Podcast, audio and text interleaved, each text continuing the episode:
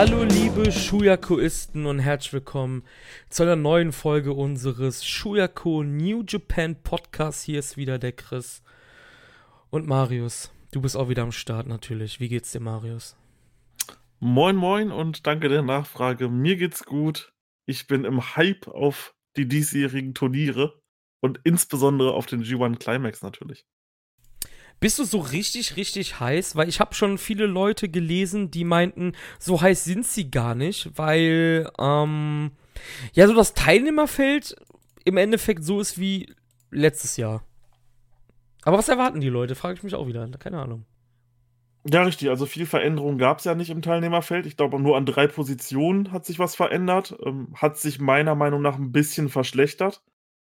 Ähm, eben weil halt Leute wie Yoshihashi oder äh, Yujiro im G1 sind. Aber mein Hype ist, glaube ich, so groß, weil halt aktuell dann zu dem Zeitpunkt, wenn der G1 startet, drei Turniere laufen und du halt drei verschiedene Promotions zu gucken kannst und ja, keine Ahnung, war die eine Show schlecht an dem einen Tag, wird am nächsten Tag sofort die Show zum Beispiel besser so.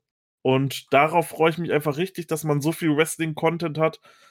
Und ja, auch das Teilnehmerfeld, ich sage mal, äh, es war letztes Jahr schon überragend. Dieses Jahr ist es auf jeden Fall immer noch sehr gut. Also ich bin schon recht gehypt.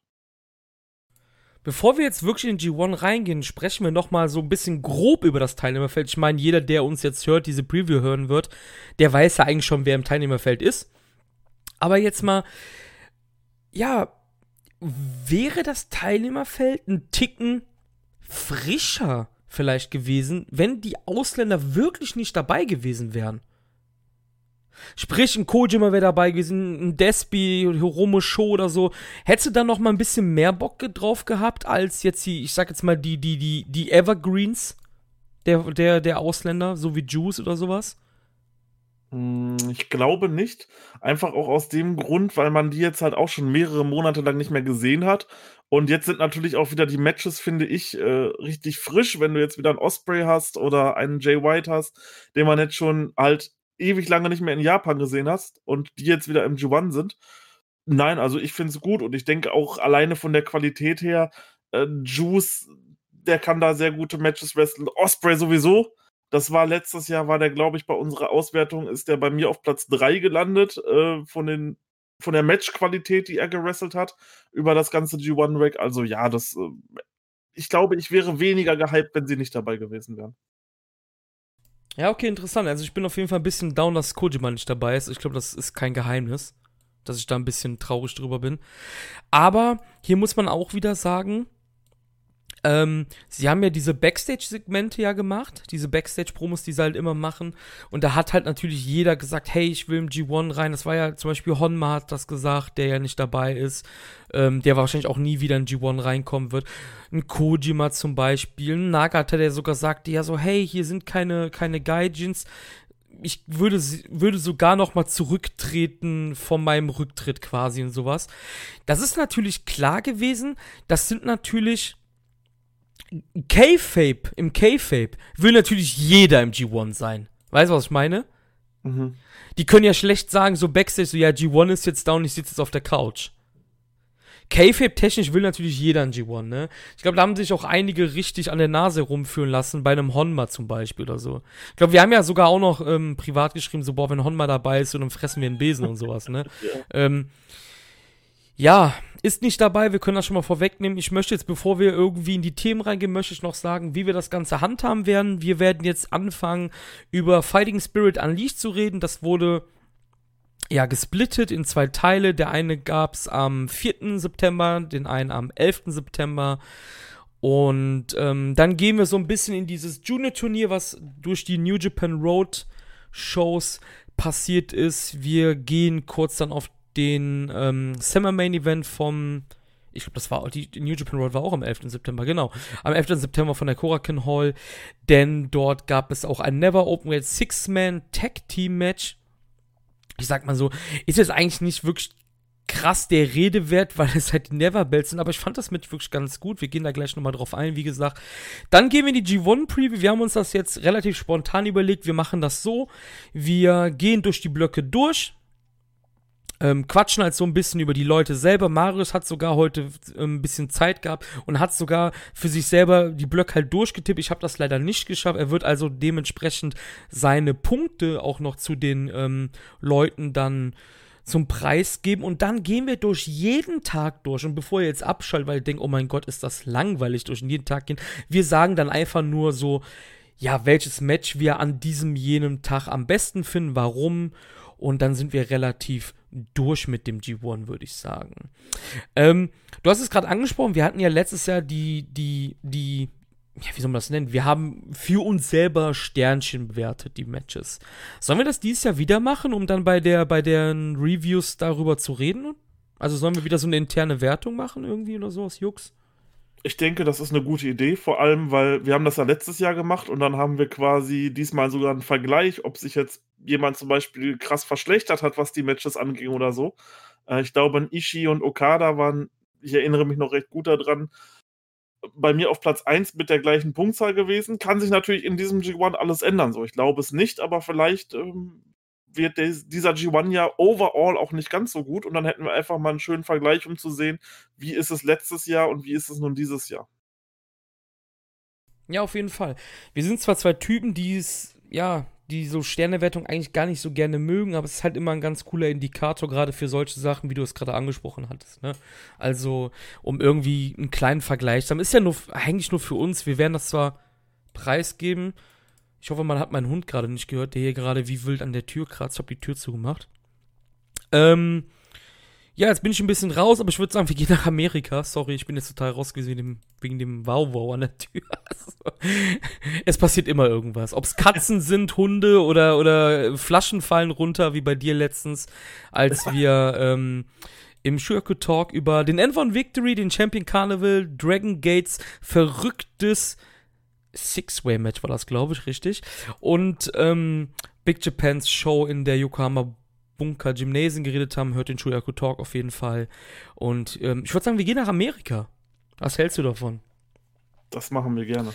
Fighting Spirit Unleashed beziehungsweise New Japan Strong 5 war am 4. September in California und wir hatten in dem Opener ja das Debüt von Fred Rosser, aka Darren Young, der zusammen mit Alex Zane geteamt ist.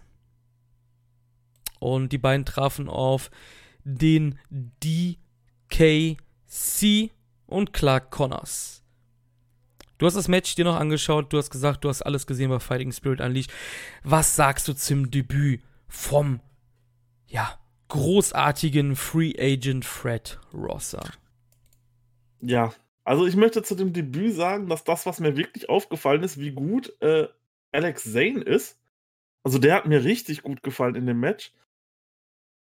Fred Rosser, formerly known as Darren Young, ähm, ja, er wrestelt quasi immer noch so wie in der WWE damals.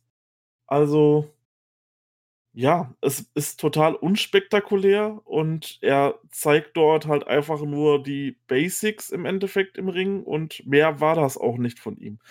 Und deswegen ist wahrscheinlich auch bei mir Alex Zane so gut äh, ja, durchgedrungen und weil ich habe halt die ersten Shows nicht gesehen von, von New Japan Strong und diese ganze Amerika-Geschichte habe ich halt jetzt nur diese beiden Fighting Spirit Unleashed Sachen plus die erste Episode gesehen.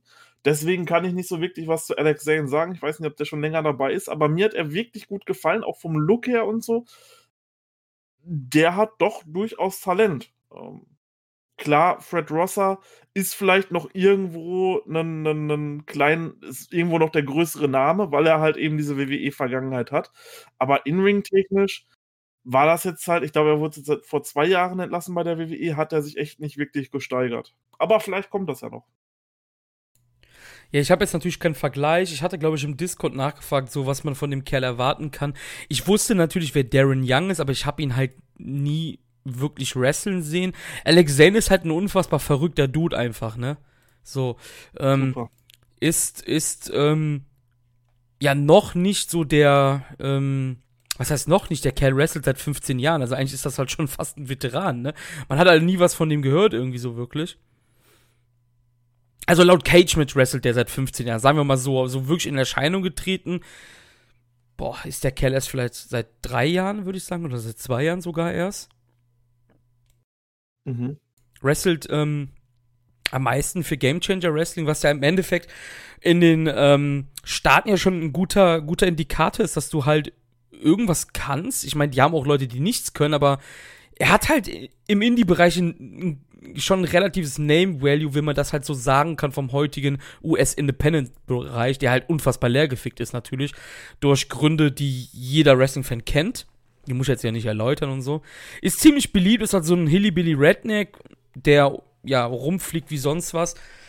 Man muss halt gucken, dass der Dude halt nicht sein Gamechanger-Programm abspielt, was halt meistens einfach so ist, ja, ich kann viel geilere Moves zeigen als du ohne Psychologie. Weißt du, was ich meine? Also dieses typische mhm. so US-Independent-Kram-Zeug. Fand das du auch relativ, hat einfach gar nicht zueinander gepasst, ne? So. Aber irgendwie dann doch wieder. Weil das halt, wie du gesagt hast, das war dieser unspektakuläre, eher langsamere Wrestler, der natürlich rein vom Body her und rein von den Mimiken natürlich der beste Mann in diesem Match war, ne? Weil er halt Definitiv. weiß, wo die Kamera steht und alles. Das hat er natürlich beim, beim Branchenprimus gelernt, ne? Ähm, aber war natürlich nicht spek spektakulär. Hat hier nach siebeneinhalb Minuten äh, laut der New Japan-Seite den Gut-Check an Day.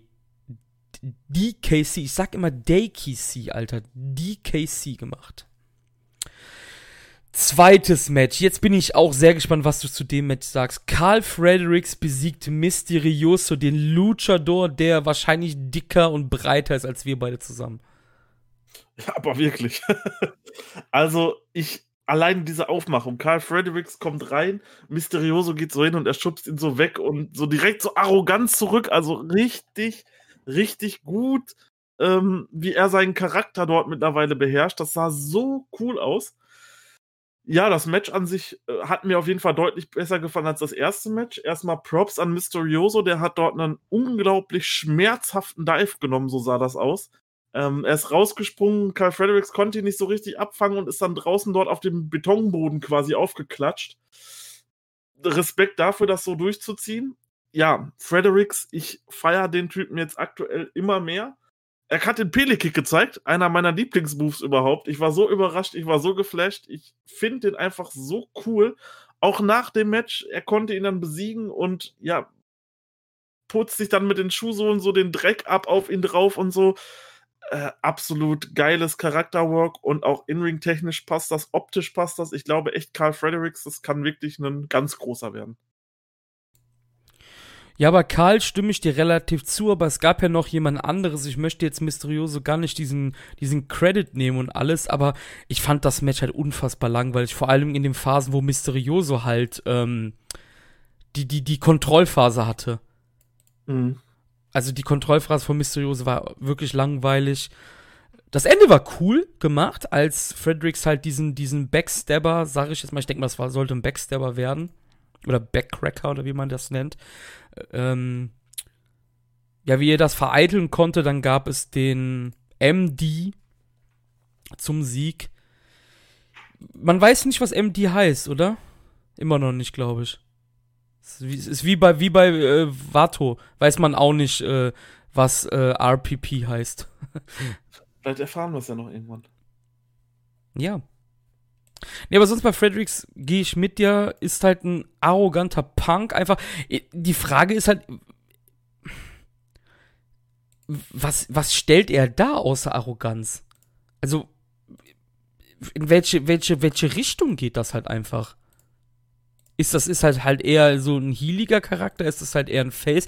Ich weiß es nicht mehr ganz genau, gegen wen das war. Ich glaube, gegen Cobb habe ich halt gedacht, okay, so, das ist jetzt einfach nur so, er will sich die Sporen verdienen, aber jetzt gegen Mysterioso war er wieder. Es gab zwar, gab zwar den Handshake nach dem Match, aber du hast es ja ganz schon treffend formuliert, wie er sich, ja, bewegt hat im Match halt, sage ich mal.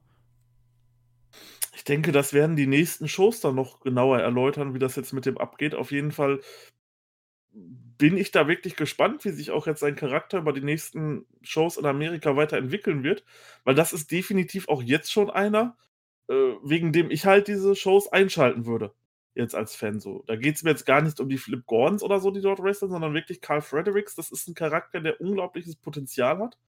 Und ich glaube, wenn New Japan das richtig nutzt, dann kann er definitiv ein großer Gewinn auch gerade eventuell für den ähm, ja, nicht japanischen Markt sein. Ja, auf jeden Fall, ja. Also Fredericks ist, gehe ich mit dir, ist auf jeden Fall einer so der, ähm, ja, der Stars, sage ich jetzt einfach mal dazu, obwohl er noch kein Star ist halt. Richtig, ja. Nächstes Match. Dein Freund Hikuleo besiegt Brody King nach siebeneinhalb Minuten laut der New Japan Seite mit dem Gunslinger. Es war halt das Match der großen Boys. Was dein Kumpel, wie fandst du deinen Kumpel in seinem Return-Match, sage ich jetzt mal? Ja, es war recht brawllastig und äh, es gab schön auf die Fresse. Ich glaube, das ist auch das, was Hikuleo am besten kann. Ähm, ich glaube, solche Matches sollte er immer haben, weil ich fand es jetzt nicht schlecht. Es war okay. Es war natürlich weit entfernt von gut. Aber es war okay, eine solide Vorstellung. Er hat sich dort gut gemacht in dem Match. Ähm, konnte dann den Sieg einfahren. Ich denke, das ist schon. Das ist schon was wert. Also die eigenen Leute, sage ich jetzt mal, die holen auf jeden Fall die Siege, ne? Ja. Finde also, ich aber auch gut, muss ich sagen. Ja, ja, also ähm, Brody King verliert, wie du schon gesagt hast, das Match, ich habe es eben auch schon gesagt, fällt mir gerade ein, ich habe schon wieder vergessen. Ja, ja, war nichts Besonderes das Match, ne? Also Hiko Leo ist halt immer noch ein fucking Rookie, Alter.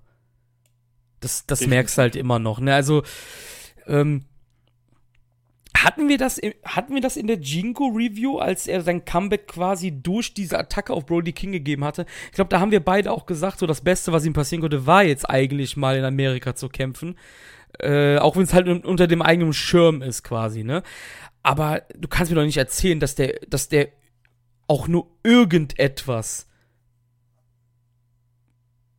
Ja, ich will jetzt nicht sagen, dass er nichts gelernt hat, aber Hast du einen großen Unterschied gesehen, wenn du ganz, nein. ganz böse bist? Nee, oder? Nein, nein, nein, kein, also kein großer Unterschied. Ich denke, er hat vielleicht. Ja, sorry, sorry, erzähl es mal. Seine Skills, die er hat, ähm, halt eben das mit dem Brawlen zum Beispiel und dann irgendwelche Big Moves und auf die Fresse. Ich denke, das hat er noch ein bisschen verfeinert. Da wirkte er halt doch schon recht sicher in diesem Match aber halt viel Neues dazugelernt, würde ich jetzt nicht sagen. Ich denke, er hat das, was er kann, verfeinert und vielleicht, vielleicht sagt er ja auch selber, ähm, und das wird von New Japan Seite auch so zu sehen, hey, das ist jemand, den packst du in, ins zweite Match auf der Card rein und äh, der brawlt den Gegner ein bisschen weg und hat dann vielleicht mal einen dominanten Auftritt in der ersten Runde vom New Japan Cup oder so. Und ich denke, so auf dem Level wird sich das dann ungefähr belaufen.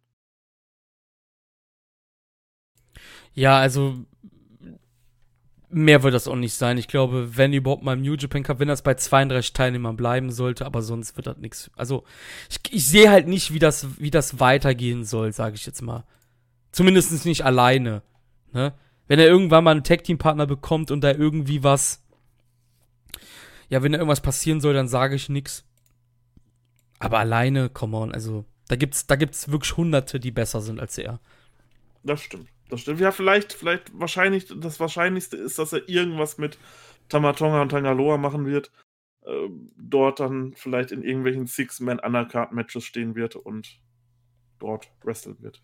Weißt du, was das Problem bei ihm auch ist? Er hat auch nicht diesen, ich sag jetzt mal, diesen Fahle-Vibe, und da meine ich jetzt nicht, weil Fahle halt auch einen dicken Bauch hat oder so, ne? Sondern er hat halt auch nicht diesen Fahle-Vibe, dass du ihm abkaufst, dass der dir halt richtig die Fresse einhauen will.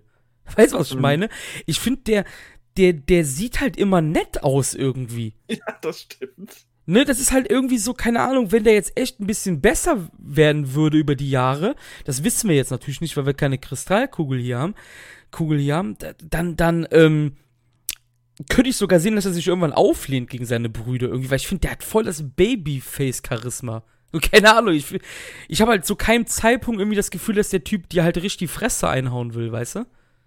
Ganz anders als bei Tamatonga Tangaloa. Ja, oder, oder genau, und bei Fahle und so, genau, richtig. Also, das ist halt irgendwie. Vielleicht bin, das, bin nur ich das oder so, ich weiß es nicht, keine Ahnung. Also. Nee, war nichts für mich, äh, beziehungsweise war halt einfach nichts Großes hier, das Match. Main Evento. Jay White besiegt Flip Gordon mit dem Blade Runner. Geil. Geil. Also, ich liebe ja Flip Gordon.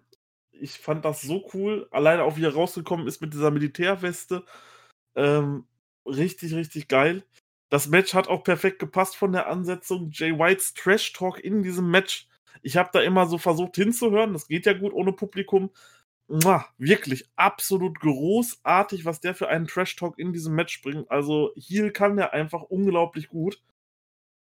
Ja, es hat sich auch wunderbar ähm, ergänzt, fand ich. Flip Gordon, der eher so diese, diese spektakulären High-Flying-Moves macht und äh, Jay White, der dann halt eher so die ja, Heavyweight-lastigeren Moves macht. Ich hoffe, so versteht man das. Richtig gut, alles in allem. Und natürlich die Promo von Jay White nach dem Match. Zucker, wo er sagt, er ist the last Rock'n'Roller und so. Richtig, richtig gut. Also alles in allem hat man hier Jay White, denke ich, einen guten Gefallen gebracht, äh, gut, gut zurückgekommen und gewappnet für den G1. Aber auch Flip Gordon eine tolle Leistung gezeigt. Ja. Ja, also war das war jetzt ohne große Überraschung das Match des Abends halt, was jetzt auch keine große Kunst war bei den Matches, sage ich jetzt mal. Ähm, Jay White ist halt ja, Jay White ist halt einfach der, der größte Star, der da gerade rumläuft, ne? Also mhm. du, du merkst halt auch so in seiner Präsenz und so, das ist halt einfach, ähm, der ist halt ein Star, ne? Das merkst du halt total. Und ähm, ja, holt sich hier einen kleinen netten Sieg gegen Flip Gordon, den ich, den ich, wenn, wenn du Flip Gordon in wenigen Dosierungen bekommst übers Jahr, dann kann man sich den ansehen, finde ich. Aber brauche ich jetzt auch nicht, ähm, ja, Fulltime bei New Japan. Ich denke, das Ding hat sich auch so ein bisschen erledigt aktuell. Denkst du, er wird nächstes Jahr im BOSJ sein? Keine Ahnung, ist mir sowas von scheißegal, ehrlich gesagt. Also, ich brauche ihn nicht. Ich brauche ihn nicht. Ähm, aber man muss schon sagen, ich weiß jetzt nicht, ob das in Jay White lag, aber das Match war auf jeden Fall wahrscheinlich so das beste Flip Gold Match, was ich gesehen habe. Ich weiß es gar nicht. So aus dem, aus dem, aus dem Stegreif, sage ich jetzt mal. Ich fand sein, sein BOSJ damals nicht so gut. Ich gucke gerade mal nach, was er da für Matches überhaupt hatte. Kannst du dich dran erinnern an irgendwas? Ich, glaube, das Osprey-Match war ganz gut, ne? Glaube ich zum Beispiel. Ich, ich weiß, bin mir gar nicht sicher. An, ich weiß, dass er an dem einen nicht teilnehmen konnte, weil er verletzt war. Ja, letztes Jahr, ne? Letztes Jahr war er verletzt im BOSJ, genau. Da wurde er dann, da wurde er durch Doki ersetzt, meine ich. Äh, durch Renarita Doki ist ja theoretisch Renarita, die, die, die, die Despi, ähm, ja, ja, okay, okay. Das Despi, Despi Replacement gewesen, sage ich jetzt mal. Narita war das, ja. Ich meine, er hat ein gutes Match gegen, gegen Osprey oder ACH, kann ich mich noch erinnern, aber mehr kann ich mich halt nicht erinnern. Das ist halt, ja, sagt eigentlich schon alles, ne? kann mich jetzt auch nicht erinnern, was genau er gegen Osprey und ACH gemacht hat. Ich weiß nur noch, das ACH-Match, glaube ich, ganz gut war. Ich bin mir gerade auch nicht sicher. Aber. Könnte ja eventuell bald ein Rematch geben. Wie bitte nochmal? Ich habe das gerade nicht verstanden. Könnte ja eventuell bald ein Rematch geben. Ja, klar. Ähm, was ich noch sagen wollte, ist, Flip Gordon macht gerade auf seinem YouTube-Channel, ich möchte das jetzt eigentlich gar nicht bewerben, weil der Typ halt ein Arschloch ist, sage ich jetzt mal, ne, so. Aber der macht gerade so Videos irgendwie so, dass er halt irgendwie so ein Movie-Star wäre. Habe ich mir mal zwei, drei angeguckt, war ganz lustig eigentlich. Also so dieses typische, so Steven Seagal-mäßige ist so alleine gegen so zehn Leute in so, einem, in so einer Lagerhalle und macht die halt alle nieder und so, weißt du, sowas. Keine Ahnung, wie ich da drauf gekommen bin. Es, es wurde mir irgendwie angezeigt im YouTube-Feed, da habe ich mal reingeschaut.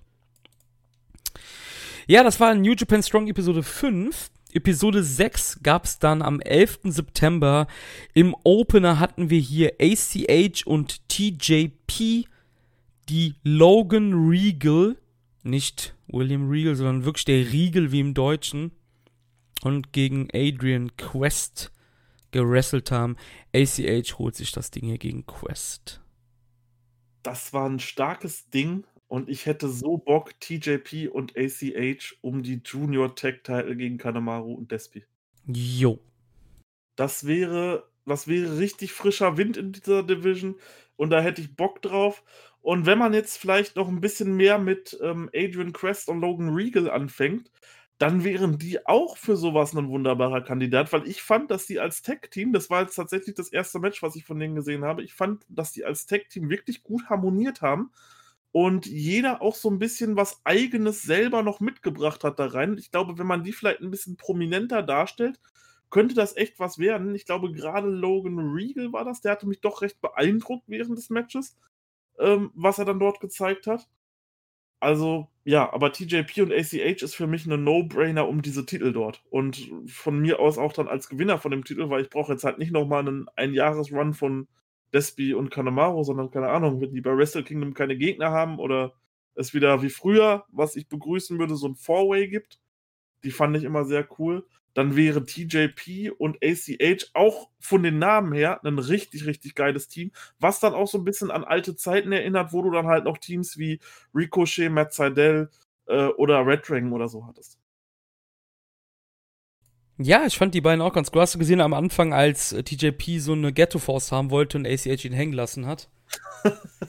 Geil. Ist das nicht aufgefallen am Ende? Nee, tatsächlich, tatsächlich. Ähm, ich frage mich, warum Logan Regal nicht mit seinem Bruder Sterling geteamt hat. Der war seit letztem Jahr im Dezember nicht mehr bei einer US-Show dabei. Ich, ist der verletzt vielleicht? Oder, oder findet, man, findet man Logan einfach viel talentierter als seinen Bruder oder so? Ich weiß es nicht, keine Ahnung. Ist mir da halt so aufgefallen mal. Mhm. Ich fand auch Adrian Quest ganz gut, ist auch sehr jung. Ich habe aber gesehen, auch hier wieder laut Cage-Match. Wrestelt aber auch schon seit elf Jahren, ist aber erst 24. Ich weiß nicht, ob das so korrekt ist. Alles. Ähm, ja, ich meine, ich meine, der, der heißt bei Twitter Young Fuego, also nehme ich an, dass der vielleicht irgendwas mexikanisch oder so ist und die wrestlen halt wirklich ja schon mit zwölf oder so, ne? Also, ja, weiß ich jetzt, also ist, ist ein äh, Amerikaner, aber halt mit, mit Wurzeln im Hispanischen auf jeden Fall. War, war echt ein starkes Match und ich muss schon sagen, dass die Episode durch das eine Match schon besser war als die letzte kom komplett. Also das Match hat mich halt mehr unterhalten als jedes andere Match auf, von der vorherigen Ausgabe direkt. Das stimmt, ja. ACH und TJP hast schön gesagt, gutes Tag-Team. Zusammen will ich auch mehr von sehen, gerne auch in Japan, gerne auch ACH ähm, alleine, wäre mir sogar auch egal. Ich meine, TJP war ja letztes Jahr auch bei, sowohl beim BOZ als auch beim ähm, Tech-Tournament dabei, oder? Ja, ja, ja. Klar. Ja, dann nimmt doch SCH 22 bitte auch mit. Ne? SCH muss rüber, ganz ehrlich. Jetzt muss er rüberkommen. Zweites Match. Rocky Romero besiegt Danny Limelight nach 8 Minuten und 12 Sekunden nach dem Diablo Armbar. Ja, Danny Limelight hat tatsächlich so den Wrestling-Stil, den ich favorisiere. Das war richtig schön kicklastig und sowas. Sowas liebe ich ja äh, in, den, in den Matches. Äh, mich hat er auf jeden Fall vollends überzeugt. Äh, natürlich mit Rocky machst du halt nie was falsch. Besonders erwähnen möchte ich noch seinen krassen Move, weil das habe ich so noch nicht gesehen. Den, den er, ja, seinen Dive da übers Seil, wo er sich so seitlich reingeworfen hat und dann wie so eine Art Roundhouse-Kick darüber geflogen ist. Das sah richtig nice aus. Ähm, generell halt sein Wrestling-Stil, wie gesagt, dieses, dieses, diese, diese Kicks, ich, ich, ich liebe sowas, das hat wunderbar gepasst. Ähm, muss dann am Ende tabben, aber das geht, denke ich, auch vollkommen in Ordnung gegen Rocky. Hat mich auf jeden Fall überzeugt. War jetzt aber mh, hm, im Vergleich zum davorigen Match äh, schlechter, fand ich. Ja, war's. Aber auch hier würde ich sagen, wenn ich jetzt hier Flöckchen gebe, drei würde ich jetzt zum Beispiel geben. Und du weißt, ich bin eigentlich ein sehr kritischer Typ, ne? Mhm. Also ich, ich muss sagen, ich fand das wirklich solides Match. Generell muss ich sagen, Limelight ist so einer der Entdeckungen für mich persönlich bisher von diesen, von diesen Covid-Shows gewesen. Ich weiß nicht jetzt, wie viele du gesehen hast. Ähm, er hatte ja auch beim zweiten Lions Break Collision das Match gegen TJP. Das war quasi sein Debütmatch. Das fand ich ganz gut. Und ähm, das war das, wo Russ Taylor auch, glaube ich, debütiert ist. Wo ist Russ Taylor eigentlich hin? Das weiß man irgendwie auch nicht, ne? Ja. Meinen Sie, dass irgendwie was passiert? Weil er hat ja eigentlich so mit Rocky diese, diese Sachen gehabt. Meinst du irgendwas Backstage? Ach, ja, weiß ich halt nicht. Also ist er verletzt vielleicht oder so? Ich kann es dir nicht sagen. Ich mag ihn auf jeden Fall. Also ich finde es schade, ja. dass er nicht da war. Auf jeden Fall, also nochmal zu Limelight, nochmal zurück, ich bin jetzt wieder abgeschweift. Er hatte dann auch ein Match gegen Mysterioso, das war jetzt halt, ja, kann ich mich jetzt leider nicht mehr dran erinnern. Ähm, ziemlich interessant ist hier, dass er halt auch mehrmals gegen Adrian Quest schon angetreten ist in den kalifornischen Indies. Ähm, da haben sie halt alle hergeholt natürlich. Und das finde ich halt ganz cool, weil New Japan bleibt so ein bisschen treu. Ja klar waren jetzt damals Osprey und Zack halt keine, keine Geheimfavoriten, als man die halt aus England geholt hat. Aber es waren halt nicht diese typischen WWE-Signings wie Adam Cole oder sowas, sage ich jetzt einfach mal dazu. Und das finde ich halt cool, dass man halt hier auf so unbekanntere Leute auch gesetzt hat, um seine eigenen Stars halt zu kreieren. Ich sage jetzt mal Stars, du weißt doch, was ich meine, ne? Richtig. Leinwand fand ich also Lionheart hat mich so von den, von den Strong-Leuten bisher echt am meisten, ich sag Strong-Leuten, diesen US-Ding, Strong war ja jetzt nur die Serie gerade, die hieß ja früher Lions Break Collision. Ähm, hat er mich wirklich am meisten überzeugt. Ich fand den Stil auch ganz gut, wie du jetzt auch gesagt hast. Ich finde, der hatte so ein bisschen, ähm, ist so ein bisschen, geht auch in die alte Richtung der Juniors, findest du nicht? Wenn du weißt, ja. was ich meine. Also ja, nicht, nicht nur dieses heutige so, ich spring die ganze Zeit rummäßige, sage ich jetzt Wir mal. Wir fliegen durch den Ring, genau. Ja, ist richtig, ist richtig. Aber er kann anscheinend ja beides. Wie gesagt, dieser Dive, das sah echt krank aus und war wirklich cool gemacht. Und ich saß ja auch so, oh, was ist jetzt hier los? Vor allem ja. fand ich halt cool, dass er danach äh, Rocky mit seinem eigenen Taunt getauntet hat. Stimmt, ja, genau, ne? ja, genau. Also das macht ist ja dieser Rocky Taunt, den er halt schon seit äh, den Havana Pitbulls halt immer gemacht hat, ne? Also das fand ich auch ganz cool. Die beiden haben auch so eine kleine Historie, habe ich mitbekommen. Ähm, ja. Irgendwie Rocky hat äh, Danny anscheinend da reingeholt auch. Aber dazu können wir vielleicht mal an einem anderen Zeitpunkt ein bisschen mehr drüber reden. Richtig. Nächstes Match. Drittes Match. Die Guerrillas of Destiny, ich habe sie nicht vermisst, Marius, muss ich sagen, trafen auf David To Finley und PJ Black, der immer abgespaceter aussieht, muss ich sagen. Und äh, Tangaloa macht mit dem Ape-Shit hier alles klar gegen PJ Black. Aber weißt du, was ich vermisse an den Guerrillas of Destiny? Lass mich Tamatongas raten. Bart.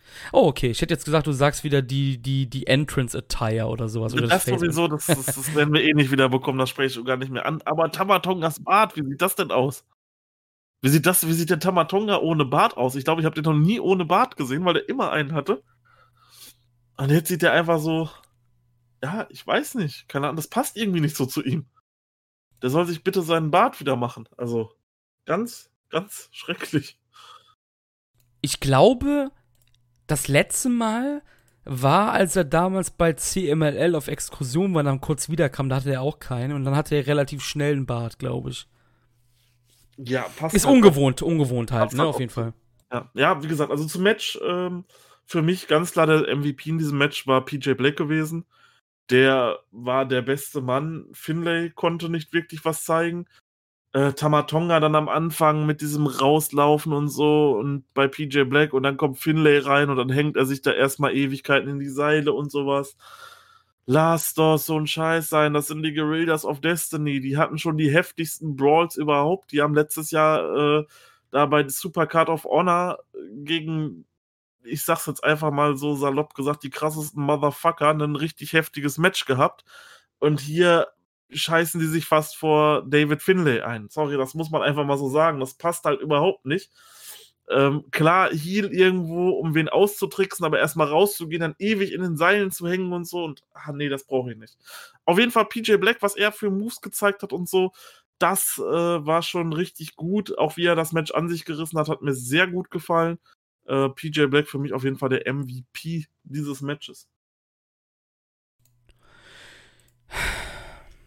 Ja, ich, ich, ich weiß, was ich sagen soll. Ich, um mal was anderes noch positiv her, hervorzuheben, ist halt, wenigstens hat David Philly mein Programm gehabt dieses Jahr. Das stimmt. Weil sonst hängt er halt immer in der Luft. Also seit letztem Jahr, ich glaube seit World Tech League, hatten sie doch dieses Programm mit den Guerillas. Wenigstens das ist halt irgendwie was Positives, wo man sagen kann, okay, David Finney hat was zu tun, wenigstens mal gehabt, ne? Genau, ja. Das ist auch super ärgerlich, ne, dass hier Nare es halt nicht in G1 geschafft hat, warum auch immer. Der hätte nämlich dieses Jahr auch ein bisschen mehr zu tun gehabt. Der hätte ja auch hier in der New Japan Cup diesen Main Event in der Korakuen Hall gegen Ishii haben äh, gehabt. Und ich glaube, da wäre sein erster Sieg gewesen, zum Beispiel. Weil Korakin ist immer prädestiniert für sowas im Main Event, weißt du? Und ähm, der ist ja total außen vor jetzt leider durch Corona und ähm, ja, dann hat wenigstens David Finley aus dieser Class etwas zu tun, und wenn es halt nur in Amerika weiterhin die Guerillas ist. Um mal was anderes Positives vorzuheben, ne? Richtig, ein Match gegen die Guerillas ist immer noch ein Match gegen die Guerillas. Ja, hat er wirklich so eine Fehde gegen die halt, ne? Also, wie gesagt, geht ja so. In Wrestle Kingdom gab es das Tag-Team-Titelmatch, was sie dann gewonnen haben, Juice und Air. Ähm, die Tag League haben ja Air und Juice gewonnen, auch gegen die Guerillas. Dann hatten sie das Rematch, was die Guerillas gewonnen haben. Und dann gab es ja irgendwie Kota und Tanashi noch dazwischen und sowas. Das wäre, glaube ich, alles gar nicht so uncool geworden, sage ich jetzt mal. Und das aus meinem Mund, wenn es um die Tag-Team-Division geht, weißt du, was ich meine? Weil es halt einfach mal andere Namen sind, ne? Ja. Die da antreten. Nächstes Match. Weil ich möchte, ich kann nicht sagen, das Match war wirklich nicht schlecht, um Gottes Willen, aber ja. Ich habe, wo wir gerade über die Tech-Team ja.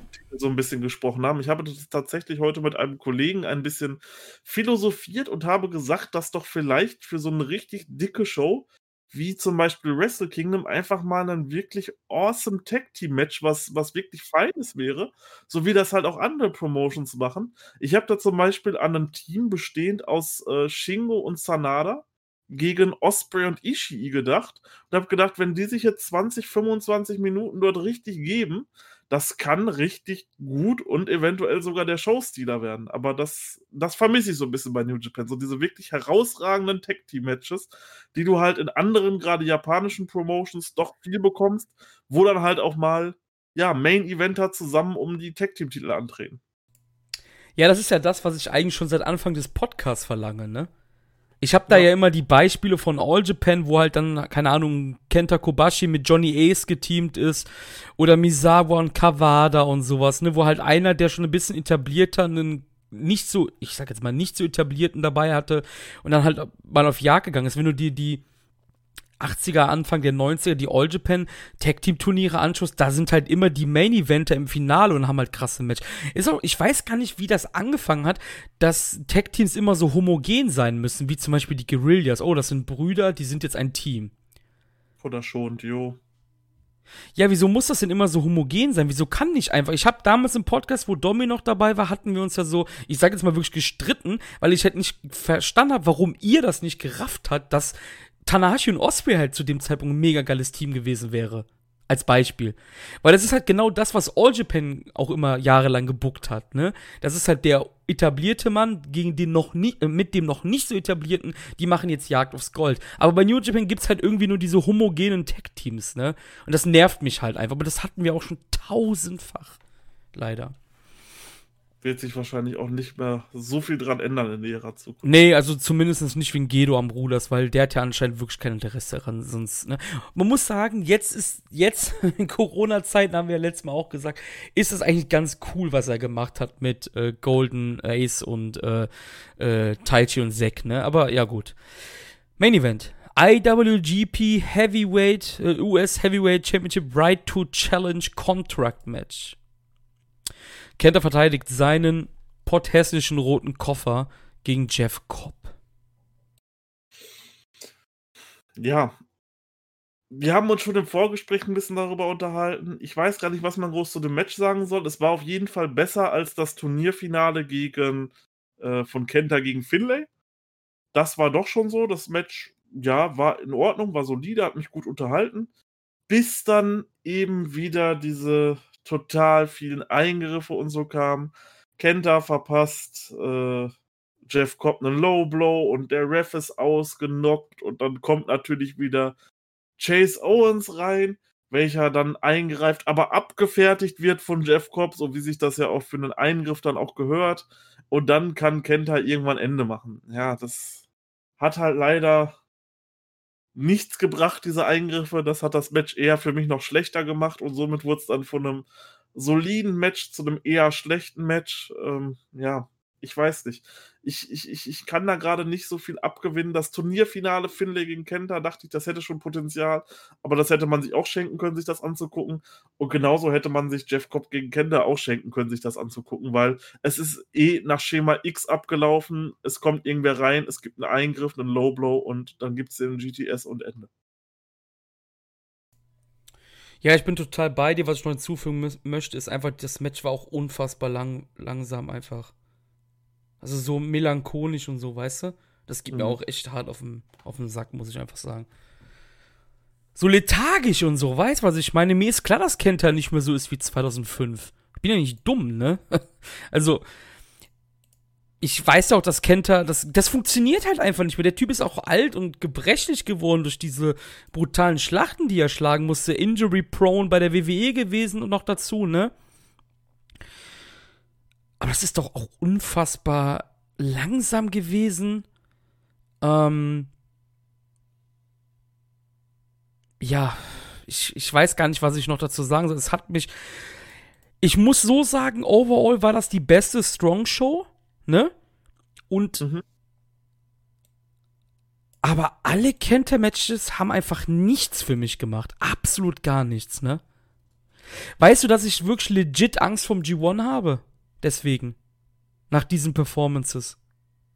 Das könnte halt wieder sowas werden. Die Matches sind nicht gut und dann gibt es noch die Eingriffe hinterher und ja, ich, ich verstehe nicht, das, das würde, wann war das? In 2018 oder 17? 17 im G1, glaube ich, wo die ganzen Tamatonga und Fale-Eingriffe waren und so und die jedes Match irgendwie DQ geendet ist und sowas.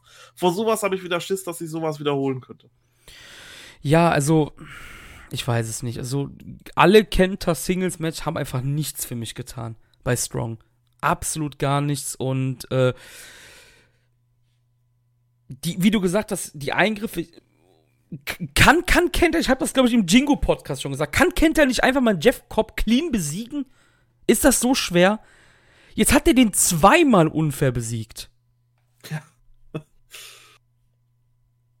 Die sind nicht mal mehr an einem Block im G1. Das heißt, Cobb kann sich ja nicht mal mehr rächen oder sowas. Vielleicht jetzt bei, der, bei, der nächsten, bei diesen nächsten US-Dingern, aber. Das hätte halt wenigstens noch etwas Sinn gemacht, wenn die jetzt wenigstens an einem Block gewesen wären und dann holt sich Cobb den Sieg und dann gibt's Aber es ist Single ja zweimal passiert sogar jetzt. Ja. Im Halbfinale und jetzt schon wieder. Unnötig. Wieso kann er den nicht einfach mal besiegen, clean? Der steht doch in der KFAB-Hackordnung sowieso über dem. Ist doch logisch. Wieso kann der nicht clean besiegen? Junge, Junge, Junge, Alter. Ohne Witz, ne? Du weißt, ich hab nichts gegen Chase Owens, aber ich hätte dem am liebsten die Fresse eingehauen, als ich den gesehen hab da unten, ne? Das kann doch nicht wahr sein. Und ja, jetzt kann man sagen, oh Chris, du bist ja total der Heuchler. Du sagst doch immer, Eingriffe gehörten im japanischen Wrestling auch schon immer dazu. Ja, natürlich gehörten die schon immer dazu. Das ändert ja nichts an der Tatsache, dass ich jetzt lange im Sack bin, dass jedes Bullet Club Match so endet.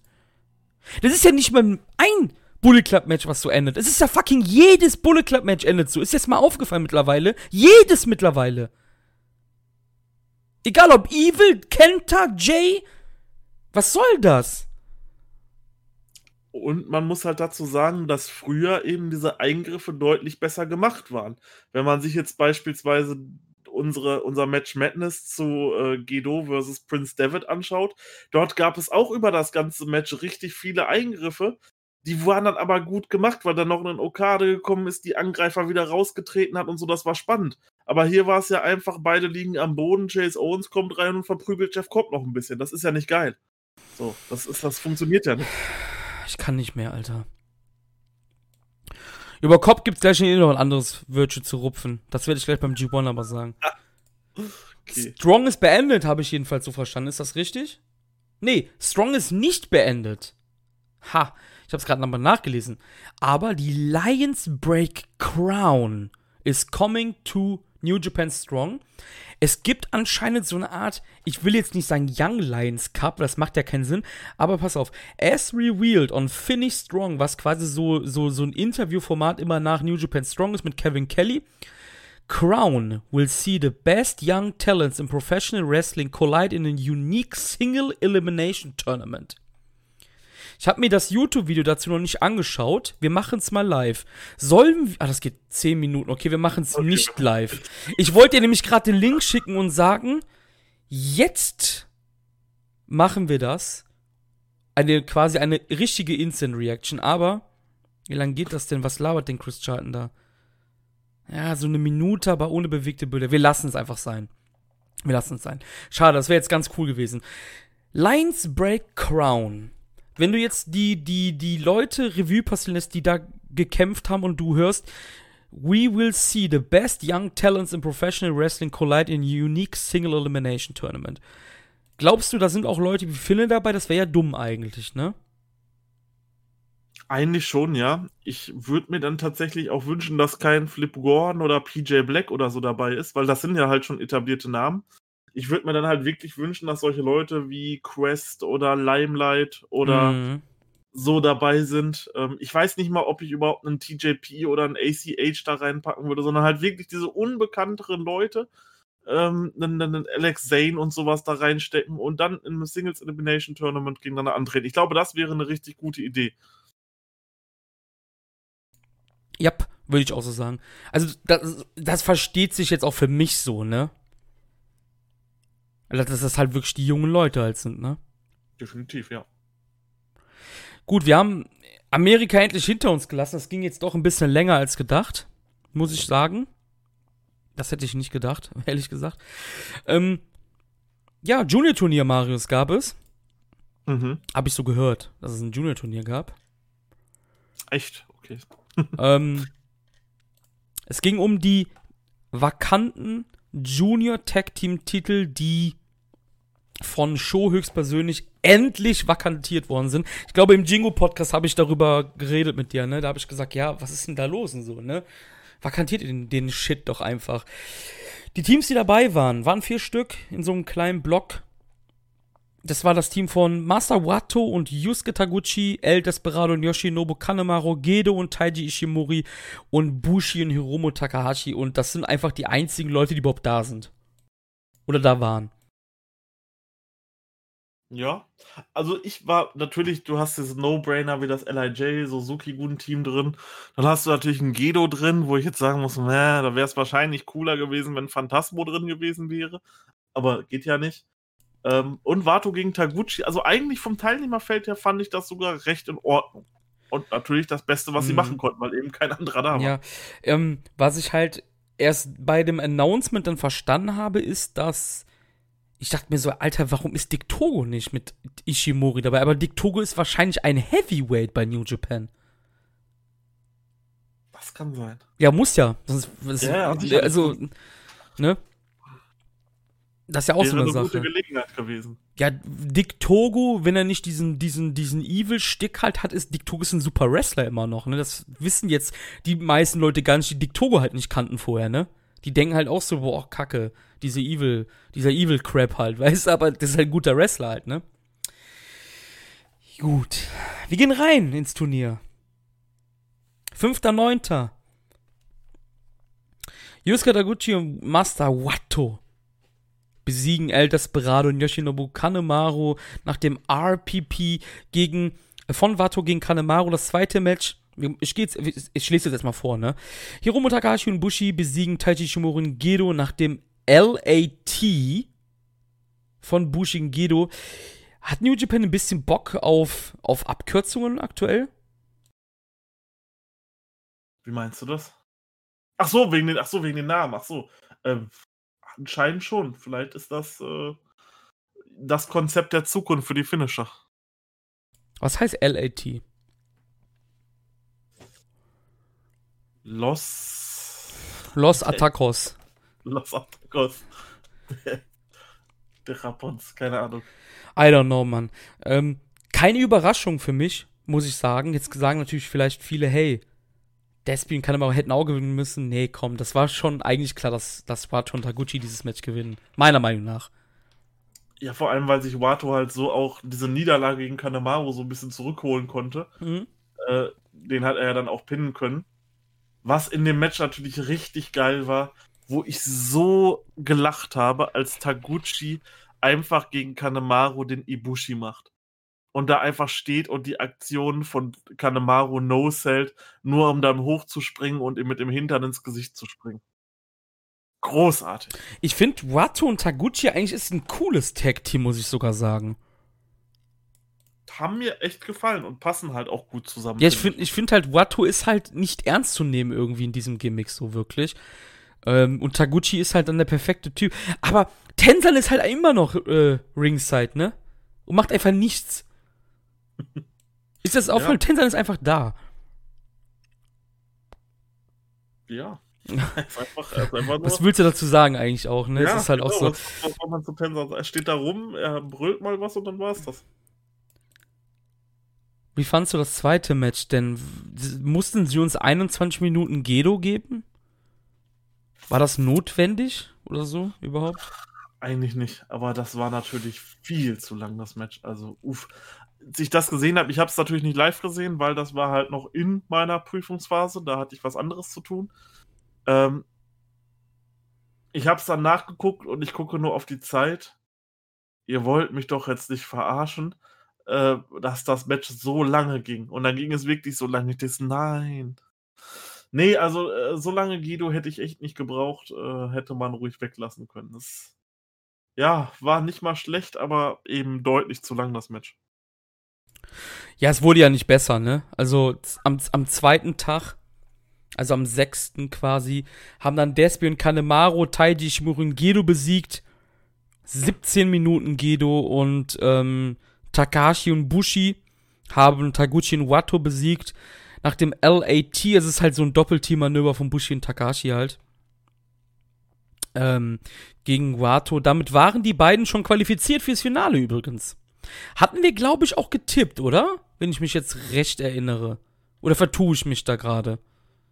Das kann gut sein, ja. Ich weiß es schon gar nicht mehr. Ich hätte, glaube ich, nichts anderes getippt.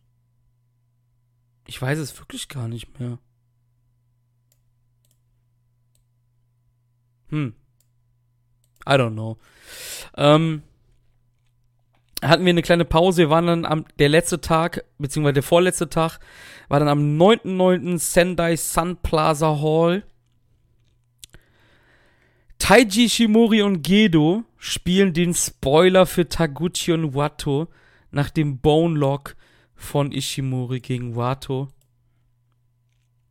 Und weil Hiromo und Bushi nicht Despi und Kanemaru besiegen können, zieht oder zieht diese Suzuki-Gun ins Finale ein. Ja, ähm, war in Ordnung. Das Wato und Taguchi gegen Bullet Club Match.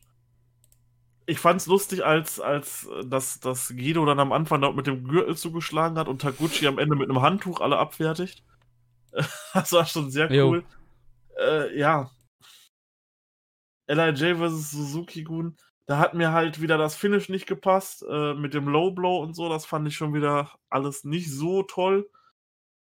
Match war ansonsten gut, aber dadurch haben wir halt das Match zweimal am Stück bekommen und das hat halt ganz viel bei mir rausgenommen. Jo. Das war echt blöd. Ich weiß jetzt leider wirklich nicht mehr, was wir getippt hatten, aber das war halt wirklich irgendwie nix, ne?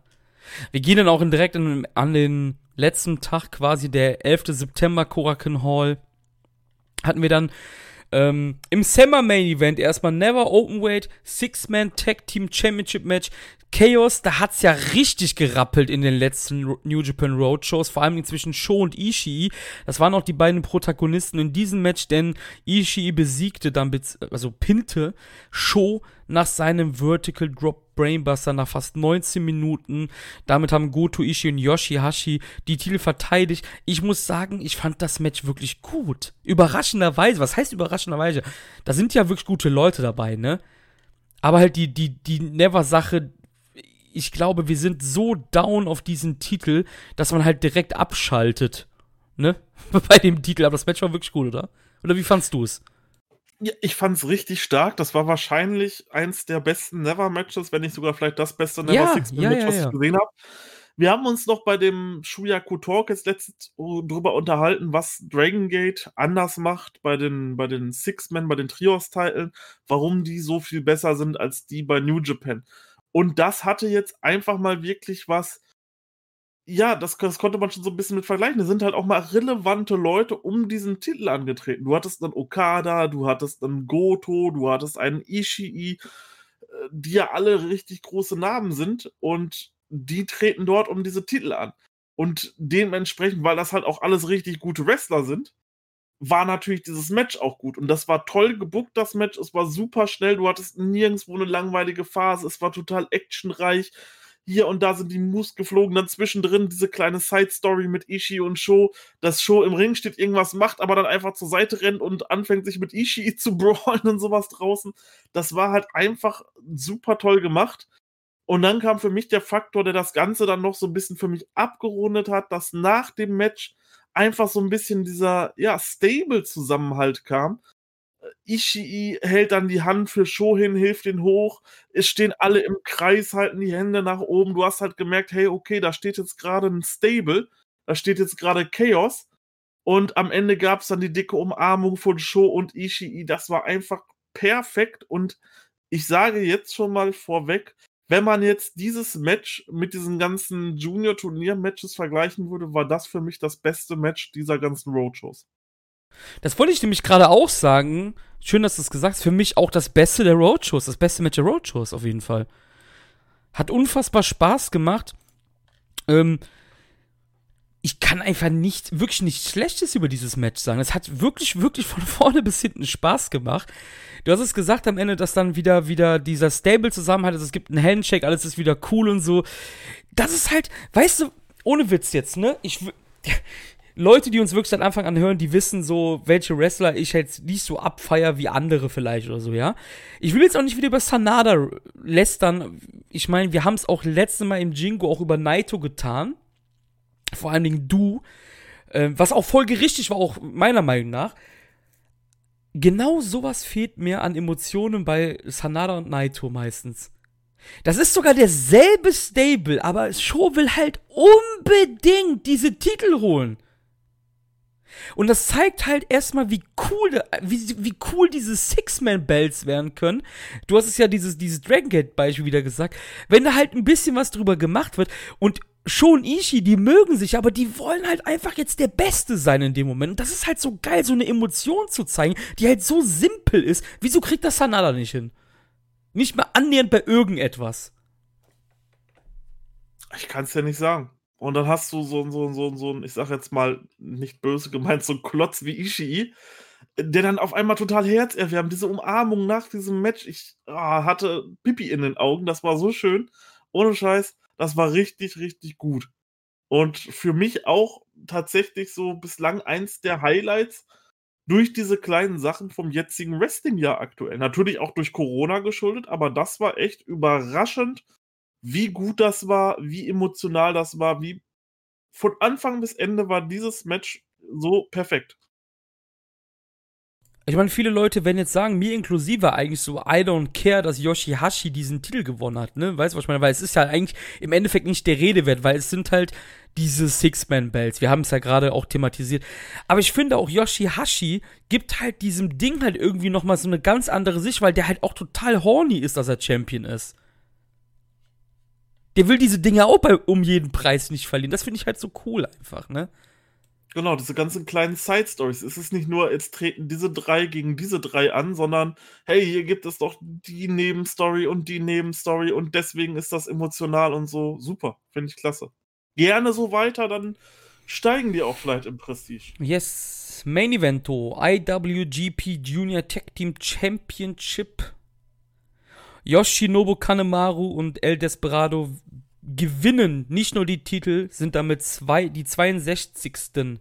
Tag Team Champions der Junior Division, sondern gewinnen auch dieses kleine Mini-Turnier auf Platz 1 als El Desperado nach dem Pinche Loco Hiromu Takahashi pinnt, der jetzt ein bisschen, ja, bisschen ordentlich gefressen hat und Ich hatte ja im letzten Podcast die ganze Zeit gesagt, ja, pass auf, die werden das Ding nicht holen, weil Hiromo ist im G1, aber Hiromo ist halt einfach nicht im G1. Also die haben auch keine Juniors reingetan. Hiromo verliert schon wieder. Ich bin gespannt, wo das hinführt, weil ich habe halt wirklich damit gerechnet, dass Hiromo jetzt mal richtig krass elevated wird. Ich bin immer noch der Meinung, das passiert. Die Frage ist nur wann. Ah, die haben halt den falschen Takahashi ins äh, G1 getan. ja, stimmt. Ja. Äh, wie gesagt, also das Match, ähm, ich fand es nicht ganz so gut wie deren letztes Match. Wahrscheinlich auch einfach, weil man sich so ein bisschen satt dran gesehen hat, weil zweimal direkt am Stück kam jetzt diese Match-Ansetzung. Ähm, ja, das Match war gut. War ein gutes Junior-Match, aber mehr halt auch nicht und wird mir auch so nicht im Gedächtnis bleiben. Ich glaube, das ist wirklich da, dadurch geschuldet, dass wir das Match halt einfach mal zwei Tage vorher gesehen hatten. Ist dir mal aufgefallen, dass New Japan in den letzten Jahren vor allem Dingen bei ihren Tag Leagues, damit meine ich halt auch die Heavyweight Tag League, äh, beziehungsweise es gibt ja an sich keine Heavyweight Tag League, also um die World Tag League und halt auch bei der Junior Tag League oder Tournaments, ist ja auch egal, wie auch immer sie, sie schimpfen mögen, dass immer doppelte Paarungen stattfinden. Ich gucke jetzt gerade nicht nach on the fly, aber ist dir das auch, also gefühlt für mich, die letzten drei Jahre sind so gebuckt. Ja, doch. Ne, es sind, es sind immer irgendwie, am letzten Tag gibt's das Match, oh, die sind die Be äh, ersten beiden oder so und die sind jetzt dann im Finale. Gefühlt seit zwei, drei Jahren. Kann auch sein, dass es das jetzt wieder typische Chris-Übertreibung ist. Es ist erst seit letztem Jahr so. Aber du weißt, glaube ich, was ich meine. Ich glaube, es war bei Guerillas mehrmals der Fall. Warum? Ja, ich, es ist, ich weiß es nicht. Ich kann es dir tatsächlich nicht sagen. Also, das war jetzt echt nicht smart gemacht. Ich weiß nicht, keine Ahnung, vielleicht hätte man vielleicht hätte man LIJ gegen Suzuki-Gun vielleicht als erstes Match stellen sollen oder so? Ja, klar. Aber dann hätte dieses Comeback nicht gezogen von der Suzuki ja. wahrscheinlich einfach, beziehungsweise dass Watto und Taguchi halt die nächsten zwei verlieren. Wie auch aber, immer, fand aber, ich auch unglücklich, hat, ne? Aber hat das Comeback von denen gezogen? Ja, sie sind ja Champions jetzt. Ja, sicherlich, aber hat es irgendwie emotional gezogen oder sowas? Gar nicht, fand ich. Also. Ich, tu, äh, ich will jetzt hier nicht wieder wie der miese Peter sein, aber ich habe da halt einfach auch keine emotionale Bindung zu, wer jetzt Champion ist irgendwie. Weißt du, was ich meine? Hm. Das ist mir irgendwie echt relativ Wumpe. Okay. Um das jetzt mal böse zu sagen, so. Das, mir ist das eigentlich egal, wer der Junior Tech Champion ist. Okay. Ne? Oder ist dir das jetzt echt, ist dir das jetzt, liegt dir das am Herzen, dass die ich jetzt Champions mag, sind oder was?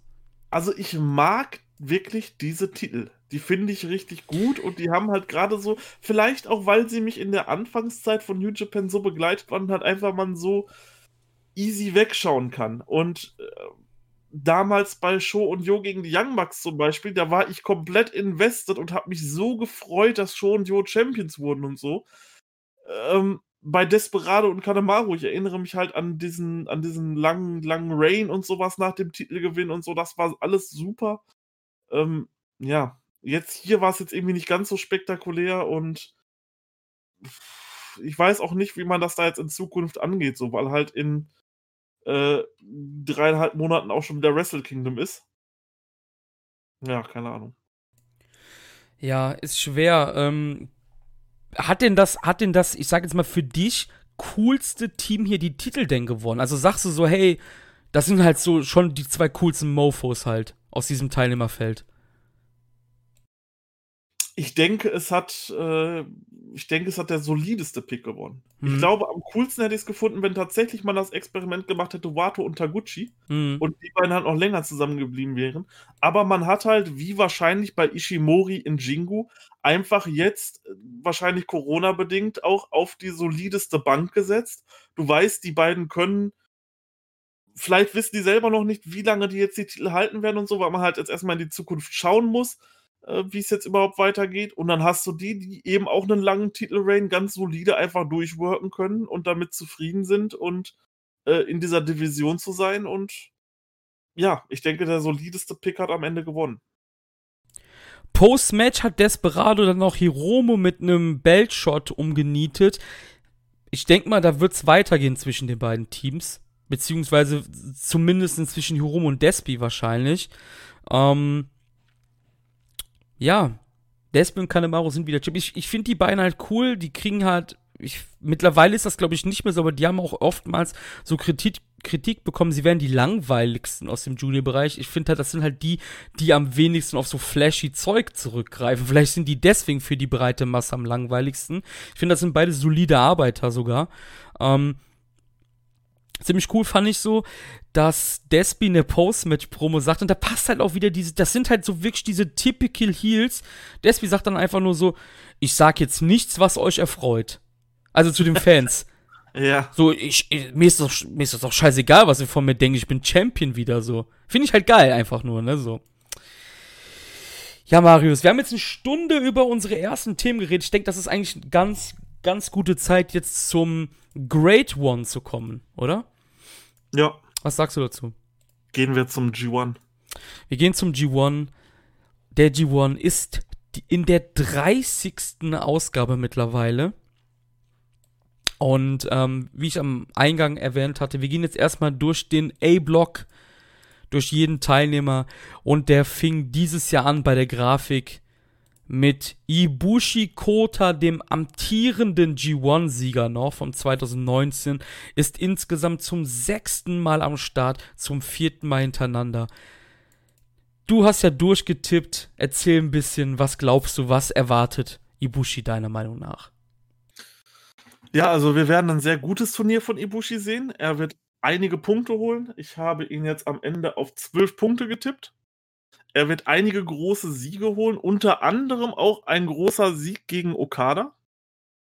Das ist ja so ein bisschen das, das, das Rematch vom Rematch vom Rematch. Die haben ja jetzt immer so alle halbe Jahr mal irgendwie ihr Match gegeneinander, sei das jetzt im G1 oder bei Wrestle Kingdom.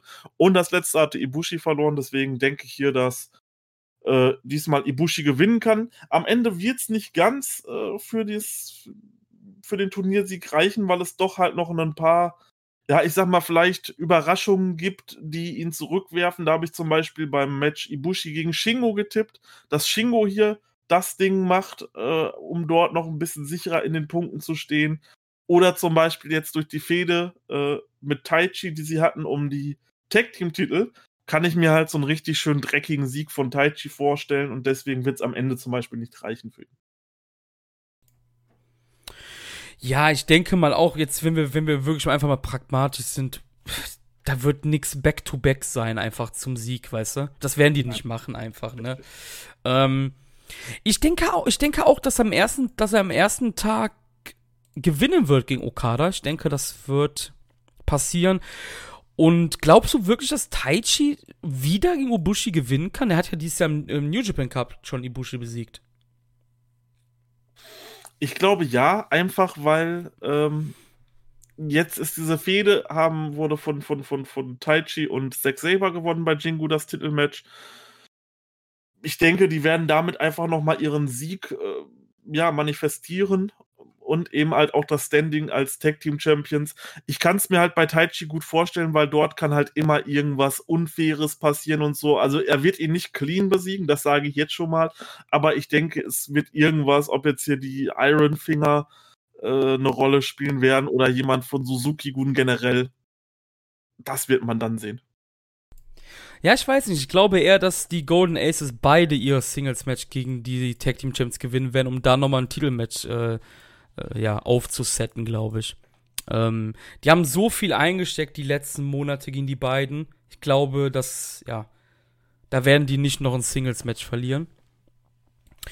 Ja, Ibushi hat, du hast, wir haben es ja schon beide gesagt, am ersten Tag gegen Okada, am letzten Tag hat Ibushi Taichi, ne? Okay, jetzt muss ich mich natürlich revidieren. Da könnte Taichi wirklich das Ding holen, ne? Hm. Ja. Und auch durch diesen Sieg würde Ibushi bei mir nämlich nicht den Block gewinnen. Mhm. Also ich glaube, ich glaube, ich meine, es ist kein Geheimnis. Ibushi wird auf jeden Fall gut dastehen. Das Geile ist halt wirklich am A-Block, der ist halt unfassbar stacked. Und das, hat, das ging ja durch ganz Twitter, dass der unfassbar stacked ist. Ich meine, jeder, der keine Tomaten auf den Augen hat, weiß das, ne? Ähm, da sind einige Paare am letzten Tag, wir kommen ja gleich dazu noch, die meiner Meinung nach wirklich so Blockentscheider sein könnten. Das haben sie wirklich dieses Jahr richtig brutal in Szene gesetzt. Sollen wir zum zweiten Mann schon mal gehen? Gehen wir zum zweiten Mann. Das ist nämlich Kazuchika Okada zum neunten Mal dabei, neunten Mal in Folge, hat 2012 und 2014 den G1 Climax gewonnen, geht nicht als Champion in den G1. Ich glaube, das ist gefühlt das erste Mal seit 2014. Kann das wirklich sogar sein? Nee, einmal war Kenny noch dazwischen Champion, ne? Aber sonst, glaube ich, könnte es sogar passen. Aber das war mit der Champion-Zeit auch, wo Okada seine Midlife-Crisis hatte. Genau, ja. Also das könnte an sich wirklich passen, dass es da wirklich nur zwei Unterbrechungen gab oder so seitdem. Ich denke, dass Kazuchika Okada ein großer Favorit sein wird und ich habe im Gefühl, das ist dein Blocksieger. Das ist richtig. Okada wird am Ende bei mir in der Rechnung bei 14 Punkten stehen. Nach einem absolut denkbar schlechten Turnierstart. Denn er wird die ersten beiden Matchtage bei mir verlieren. Und zwar er wird das Rematch gegen Ibushi verlieren, um dann eventuell bei King of Pro Wrestling zum Beispiel dieses Jahr noch ein großes ähm, äh, ja, Koffermatch quasi anzusetzen. Und er wird gegen jemanden verlieren, den vielleicht viele nicht auf dem Zettel haben. Das ist eine gewagte These von mir, aber ich sage, Okada wird gegen Yujiro Takahashi verlieren. Und zwar, weil eben dieser Fakt begründet ist, der komplette Bullet Club wird bei diesem Match eingreifen und wird alles reinwerfen, um den zu besiegen und wird es schaffen, Okada zu besiegen.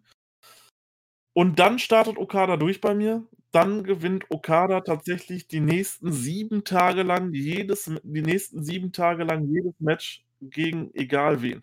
Das wird der schlechte Turnierstart sein und am Ende wird er ganz oben bei 14 Punkten stehen. Kann ich total sehen. Also hätte ich auch sogar so getippt. Ähm, zweiter Tag geht es nämlich gegen Yujiro, hast du ja gerade gesagt, in Hokkaido. Da kann man wirklich sehen, dass Yujiro nach den zwei Pleiten hier was holt. Und am letzten Tag hat Okada dann Osprey. Das könnte auch ziemlich spannend werden, auf jeden Fall. Das kann natürlich auch ein Spoiler sein, ne? Das dürfen wir nicht vergessen. Ich denke, Osprey wird dieses Jahr größere Chancen haben als im vergangenen Jahr noch. Aber wir kommen ja gleich zu Will Osprey. Ich habe jetzt gerade rausgehört, dass du sagst, dass Okada den G1 gewinnt schon, ne? Ist das korrekt? Kannst du das jetzt schon mal bestätigen?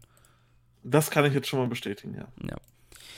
Wird auf jeden Fall, oh Wunder, oh Wunder, bis zum letzten Tag alive sein. So, das glaube ich ist jetzt keine, kein gewagter, gewagte Aussage, kein gewagter Pick von mir. Aufs Finale kommen wir gleich nochmal zu. Da yes. Zweiter Mann, Tomohiro Ishii. Achte Mal in Folge dabei. Achte Mal insgesamt dabei. Big Tom immer mal wieder ein Dark Horse, aber sind wir mal ehrlich, das wird dies Jahr auch wieder nichts. Ist ja eigentlich relativ klar. Richtig. Äh, ich habe Ishii allerdings trotzdem bei mir auf dem fünften Platz stehen äh, mit acht Punkten, solide acht Punkte. Ich denke, das Wichtigste für Ishii wird sein, ein Sieg über Minoru Suzuki, der dann eben ein Match der beiden um den Never Belt, ja, quasi in Stein meißelt. Sonst hat er dann noch relativ äh, solide Siege, beispielsweise gegen den Yujiro und so, und holt sich dann noch die anderen sechs Punkte. Aber sein größter Sieg und sein größtes Ziel wird hier in diesem G1 meiner Meinung nach sein, dass er Minoru Suzuki besiegt, um, wie gesagt, auf diesen Titel vielleicht bei King of Pro Wrestling zu challengen. Ja, das kann ich sehen. Am ersten Tag gibt es nämlich dann direkt Ishii gegen Suzuki. Ishii hat am letzten Tag, wie wir es gerade schon gesagt hatten, Okada vor der Brust. Hat am zweiten Tag des Blocks A Osprey in Hokkaido. Das könnte auch ein super spannendes Match werden, natürlich. Ja, Big, wie viele Punkte hat es jetzt Ishii getippt? Acht. Acht? Ja, das, das, könnte, das ist, könnte wirklich sehr realistisch sein. Acht Punkte. Ich denke, dass Ishii, ja, wie soll man das sagen? Is, Ishii ist in den letzten irgendwie so ein bisschen Mr. G1 gewonnen, ohne den G1 jemals gewinnen, gewonnen zu haben. Oder er wird auch niemals gewinnen, wahrscheinlich. Und äh, man wartet ja auch immer noch darauf, dass er challengen darf, den Okada. Ich weiß nicht, ob du das immer noch im Kopf hast. Da gab es ja mal den Sieg über den Champion damals bis heute nie eingelöst. Aber das muss ja auch nicht immer sein, ne? Ja, Big Tom wird den G1 nicht gewinnen. Ich glaube, das ist auch so ein bisschen Wunschdenken vieler Smart Max einfach nur. Ja, also hundertprozentig nicht. Kommen wir zum nächsten Mann, der auch so ein bisschen in der Gunst der Smart Mark so krass gestiegen ist, dass ich sogar mehrfach jetzt bei Twitter gelesen habe, dass der Typ gewinnen könnte. Shingo Takagi. Zweite Mal dabei, zweite Mal in Folge, natürlich. Shingo habe ich auf tatsächlich Platz 8. Das klingt jetzt erstmal recht schlecht, aber er hat wie auch Platz 5 Tomohiro Ishii 8 Punkte bei mir. Wrestelt ein gutes Turnier und sein Highlight wird sein ein Sieg über Ibushi, den er sich holt. Wird, ich habe stark überlegt, das könnte natürlich jemand sein, der auch einen Suzuki am letzten Tag besiegt. Ich glaube aber, da wir das Match gerade hatten, wird Suzuki am letzten Tag Shingo besiegen und äh, dem nicht die 10 Punkte dann zulassen, sondern wird dort dann Shingo besiegen. Der hat ganz andere Leute, mit denen er sich dann rumschlagen muss nach dem G1. Aber ja, sein Highlight wird sein, dass er es tatsächlich schafft, dann am sechsten Tag des A-Blocks Ibushi zu besiegen. Na, interessant auf jeden Fall. Shingo hat am ersten Tag Jay White, gegen den hat er letztes Jahr verloren. Ist das vielleicht ein Hint, dass er dieses Jahr sich den Sieg zurückholen kann? Würde ja auch wieder passen. Vielleicht kriegt Jay White eine ähnliche Story, dass er erstmal verliert. Das kann natürlich sein. Ich kann auch sehen, dass, dass Jay, ja, Jay hat am zweiten Tag Kota. Hier könnte ich auch einen Kota Rematch-Sieg sehen. Das heißt, vielleicht hat Jay dieselbe Story wie Okada ja, das könnte wirklich passieren. Am letzten Tag hat Shingo Suzuki. Da gibt's das Rematch. Könnte da auch natürlich nochmal Nevershot einsetzen, quasi, wenn er besiegt, ne? Äh, wenn er ihn besiegt. Ich denke, das ist auch eine Possibility. Ich glaube, das, das ist gar nicht so abwegig halt. Es kann halt vieles passieren. Ich bin jetzt halt nicht davon ausgegangen, dass jetzt mit zwei Leuten die gleiche Story gemacht wird, sondern tatsächlich nur mit Okada. Für White ja, ja. ich noch was anderes vorgesehen. Ja, war, war jetzt nur eine Idee, weil ich gerade die ersten beiden Matches gesehen ja, habe halt. Kann auch sein, dass White ja trotzdem Shingo wieder besiegt. Das könnte auch sein, ja klar. Kommen wir zu Jay White übrigens. Der ist jetzt. Nee, sorry, ich habe mich ver vertan. Jay White ist ganz am Ende. Kommen wir zu Yujiro. zum siebten Mal dabei, zum. Ähm, doch, zum siebten Mal dabei. Oder war fünfmal in Folge dabei. Zuletzt aber seit Ewigkeiten gar nicht mehr. Und bei Yujiro, ja. Ich weiß nicht, hast du Yujiro zwei Siege gegeben? zwei Siege gegeben? Ich habe Yujiro nur einen Sieg gegeben. Gegen Okada den Sieg, okay, das, das, das, kann natürlich wirklich passieren, ne? Also, um Gottes Willen, am ersten Tag hat Yujiro Will Osprey. Ähm, Yujiro, ich habe viele gelesen, die auch meinten so, hm, Yujiro in dem A-Block, nee, er passt genau perfekt rein. Du hast den Pin-Eater, ne? Und du hast halt viele Leute, die ihn halt auch zu einem guten Match ziehen könnten. Und du hast den großen Star, den er dann einmal besiegen wird und dem erstmal den Wind aus den Segeln nimmt. Weil ich habe mir überlegt, wenn jetzt Yujiro beispielsweise gegen den Jeff Cobb antritt, kann es natürlich sein, dass Yujiro durch Hilfe des Bullet Clubs gewinnt. Dann würde Jeff, Jeff Cobb bei mir aber auch komplett beschissen dastehen und würde als letzter hier das Turnier beenden. Und das machst du halt auch so nicht mit Jeff Cobb. Ja, wahrscheinlich nicht. Ich weiß es nicht. Kann natürlich auch sein. Ähm, ja, Yujiro wird nicht viel Bäume ausreißen. Ich glaube, das ist auch kein Geheimnis. Ich glaube, Yujiro ist zusammen mit Toru Yano. Ich habe gesehen auf irgendeiner englischen ähm, ähm, hier, ähm, so einer englischen Wettbüroseite kannst du sogar den G1 tippen, die G1-Sieger. Und ähm, da war, glaube ich, Yujiro und Yano die, die am, also wenn du auf die tippst, kriegst du die meiste Kohle halt, ne? So. Und ich glaube, das ist auch wirklich realistisch, dass Yujiro halt ganz am Ende stehen wird. Ohne große Überraschung natürlich, ne? Also, es sollte ja. eigentlich ganz klar sein.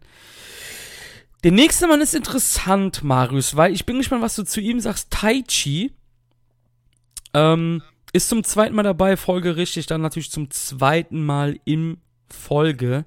Was sagst du zu Taichi? Taichi ist für mich jetzt nicht jemand, der den Block gewinnen kann, aber ich glaube, Taichi wird mehr Punkte holen, als die meisten denken. Also bei mir ist Taichi auf Platz 7, einen vor Shingo mit 8 Punkten. Soliden, guten 8 Punkten. Und zwar bei mir beginnt Taichi quasi am Ende des Turniers richtig, ja, quasi richtig aufzudrehen und haut da einfach mal so ein bisschen die Spoiler vielleicht schon für den einen und an, für den einen oder anderen raus. Ich habe zum Beispiel bei Osprey gegen Taichi habe ich auf Taichi gesetzt. dass dort eben durch so ein paar unfaire Aktionen er besiegt werden kann. Ich habe tatsächlich auch bei Shingo gegen Taichi auf Taichi gesetzt, dass er gewinnt.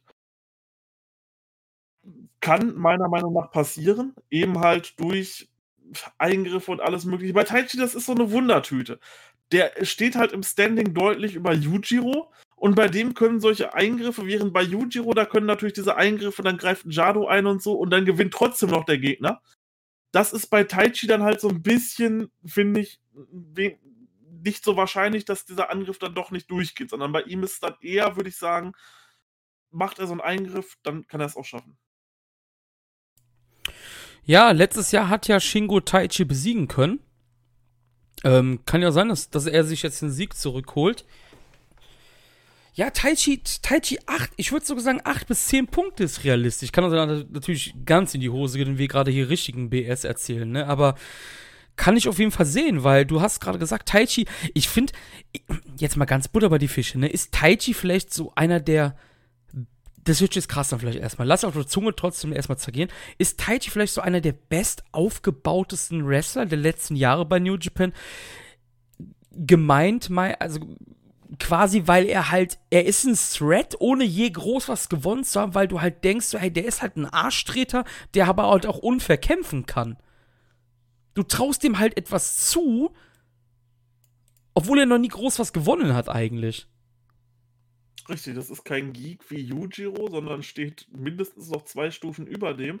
Und äh, ja, ich, ich, ich sehe es genau aus den gleichen Gründen wie du.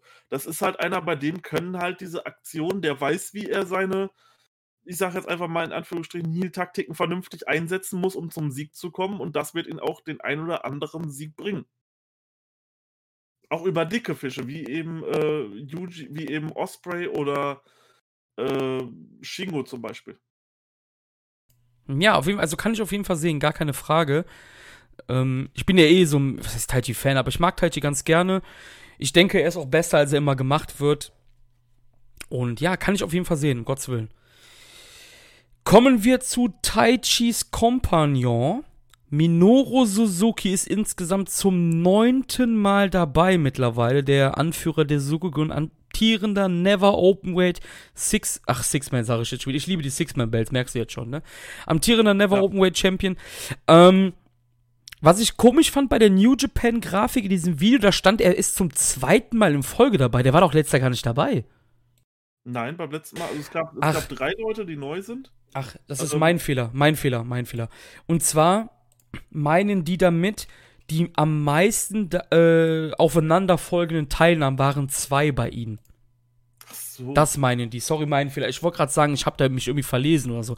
Minoru Suzuki, reingerutscht. Haben sie ihm vielleicht deswegen auch den Titel gegeben, damit er halt wirklich sagen kann, hey, ich bin Champion und bin dabei? Weil letztes Jahr war er halt nicht dabei halt. Und das führte ja dann zu diesem Match bei Royal Quest. Minoru Suzuki hat am ersten Tag Tomohiro Ishii. Am letzten Tag hat er das Rematch gegen Shingo Takagi. Was sagst du zum Grandpa? Ja, Suzuki wird, ist quasi jemand, der steht bei mir auf Platz 6, schließt er das Turnier ab, mit ebenfalls 8 Punkten. Er hat allerdings nur Siege gegen Leute, die unter ihm stehen. Er wird gegen Yujiro gewinnen, er wird gegen Jeff Cobb gewinnen, er wird Shingo besiegen und er wird Taichi besiegen. Das habe ich getippt, ähm, also halt an Leuten, die unter ihm stehen, unter ihm im Block stehen, weil Shingo zum Beispiel halt wegen dem direkten Vergleich dann bei mir nur auf dem achten Platz landet. Aber er wird halt auch gegen solche Leute wie äh, Ishii, Osprey, Ibushi, White und Okada, also die ganzen wirklichen Top-Guys, plus halt Ishii, den zähle ich jetzt nicht mit in diese Riege dazu, äh, verlieren, um dann halt zum Beispiel beim Ishii, äh, ja, ein Match um den Titel anzufangen. Finde ich wirklich eine sehr spannende Personalie, Minoru Suzuki. Meinst du, das ist Minoros letzter G1 vielleicht? Schwer zu sagen, oder? Bei Minoru, glaube ich. Schwierig. Es kommt darauf an, wie er nächstes Jahr, man muss halt jetzt bei Suzuki ist es, man muss von Jahr zu Jahr gucken, wie seine körperliche Verfassung ist. Die letzten Jahre war sie unverändert und war immer gut. Kann natürlich sein, dass er nächstes Jahr komplett abbaut. Vielleicht eine Verletzung dieses Jahr, die ihn aus der Reihe wirft und dann ist ab nächstes Jahr nichts mehr. Kann ja auch möglich sein. Auf jeden Fall, ja. Also es ist wirklich, eine, wirklich eine der spannendsten Personalien, weil er halt, ähm, ja, das letzte Jahr nicht dabei war. Jetzt haben wir die letzten drei Plätze und oh Wunder, oh Wunder, das sind die Ausländer. Jeff Cobb ist dabei. Zum zweiten Mal insgesamt, zum zweiten Mal in Folge demnach. Jeff Cobb hatte den Lionmark als sein Hintergrundbild bei der Grafik. Letztes Jahr hatte er das Ring of Honor Logo. Joe Lanza von Voice of Wrestling bestätigte mir persönlich, nicht, dass ich es mit Joe Lanza geschrieben hätte, aber es war im Discord von Voice of Wrestling, habe ich geschrieben, dass mir das aufgefallen ist und Joe antwortete quasi mir und sagte, ja, das Gerücht geht rum, dass er einen Zweijahresvertrag fest darf wahrscheinlich auch Indie wieder andrehen, wie das halt so ist, aber ähm, mit New Japan unterschrieben hat. Es ist mir direkt aufgefallen, dass der Leihmark im Hintergrund war und nicht das Ring of Honor Logo. Jeff Cobb, Marius. Geile Personalie auf jeden Fall. Ich mag Jeff Cobb sehr gerne. Würde mich natürlich freuen, wenn das äh, so eintritt. Hier in diesem G1 spielt er allerdings noch nicht die große Rolle mit. Er steht am Ende auf dem vorletzten Platz bei sechs Punkten hat dabei aber doch wahrscheinlich recht gute Siege. Einen über Yujiro natürlich, aber sonst besiegt er noch Taichi und äh, Ishii. Und bei Taichi vielleicht, um irgendwann mal ein Tag-Team-Match ansetzen zu können, mit wer weiß wem auch immer. Aber vielleicht könnte es ja dahin führen, weil einen Jeff Cobb in der Tag-Team-Szene könnte ich mir halt richtig gut vorstellen. Äh, mit irgendwem. Ich bin mir noch nicht sicher, mit wem das sein sollte. Man muss natürlich auch sehen, wie geht es dann nach dem G1 weiter. New Japan hätte ja dann im Falle eines Zwei-Jahres-Vertrags auch ein bisschen Planungsspielraum und könnte dann halt auch längerfristig mit ihm planen. So weißt du es ja nicht. So war es ja dann, wenn, wenn er jetzt unterschrieben hat, immer noch so, okay, geht er vielleicht zur WWE, geht er zu All Elite, können wir den nicht mehr in den Storylines bucken. Dann hätte man jetzt so die Gewissheit, okay, für zwei Jahre können wir den in den Storylines vernünftig einbeziehen. Und da könnte natürlich so ein Tech-Team mit irgendwem. Ich weiß tatsächlich keinen. Ich, ich, ich, das ist jetzt einfach nur so aus der Luft gegriffen. Das kann ja alles noch kommen. Ähm, doch eine gute Idee, wo man einsetzen könnte. Ja, wir haben uns im Vorfeld schon unterhalten. Ich finde Jeff Cobb bisher bei New Japan schrecklich und freue mich halt auch absolut nicht, dass er im G1 ist. Fand den letzten G1 auch relativ schwach von ihm. Ähm, gab, oh Wunder, oh Wunder, meiner Meinung nach letztes Jahr zwei sehr gute Matches im G1. Dreimal darfst du raten, gegen wen die waren letztes Jahr. Gegen Ishii und Shingo. Das ist natürlich vollkommen richtig, ne? Und das sind halt auch die zwei, die halt am besten wegkommen meistens. Ähm, die Matches gegen Goto waren zum Beispiel richtig schwach. Ähm, 2019, 18, glaube ich, war das. Da hatten, ja, hatten sie ja diese Never-Sachen am Start. Dafür war das Match gegen Osprey zum Beispiel gut bei G1 Supercard. Generell habe ich das Gefühl, dass er, Entschuldigung, besser mit Leuten zurechtkommt, die so ein bisschen dürrer sind als er. Weißt du, was ich meine? Mhm. Habe ich das Gefühl. Ähm, ich hoffe, hoffen wir das Beste. Die Strong Matches haben mir jetzt auch irgendwie nicht so sehr geholfen, dass ich mich auf ihn freue gefühlt ist Jeff Cobb überall geil, außer bei New Japan. Und ich hoffe, das kann er ablegen. Ich hoffe, ich kann dieses, dieses ähm, Denken ablegen, weil er mir dieses Jahr gefallen wird. Aber ich habe ein bisschen Angst, muss ich sagen. Ich finde ihn überall cool, aber bei New Japan gibt er mir halt bisher noch nicht wirklich was. Ja, ich kann definitiv deine, deine Begründung verstehen ich weiß halt nur, was Jeff Cobb für ein Potenzial hat und wenn er das abruft, dann wäre das halt natürlich ein absoluter Gewinn für New Japan.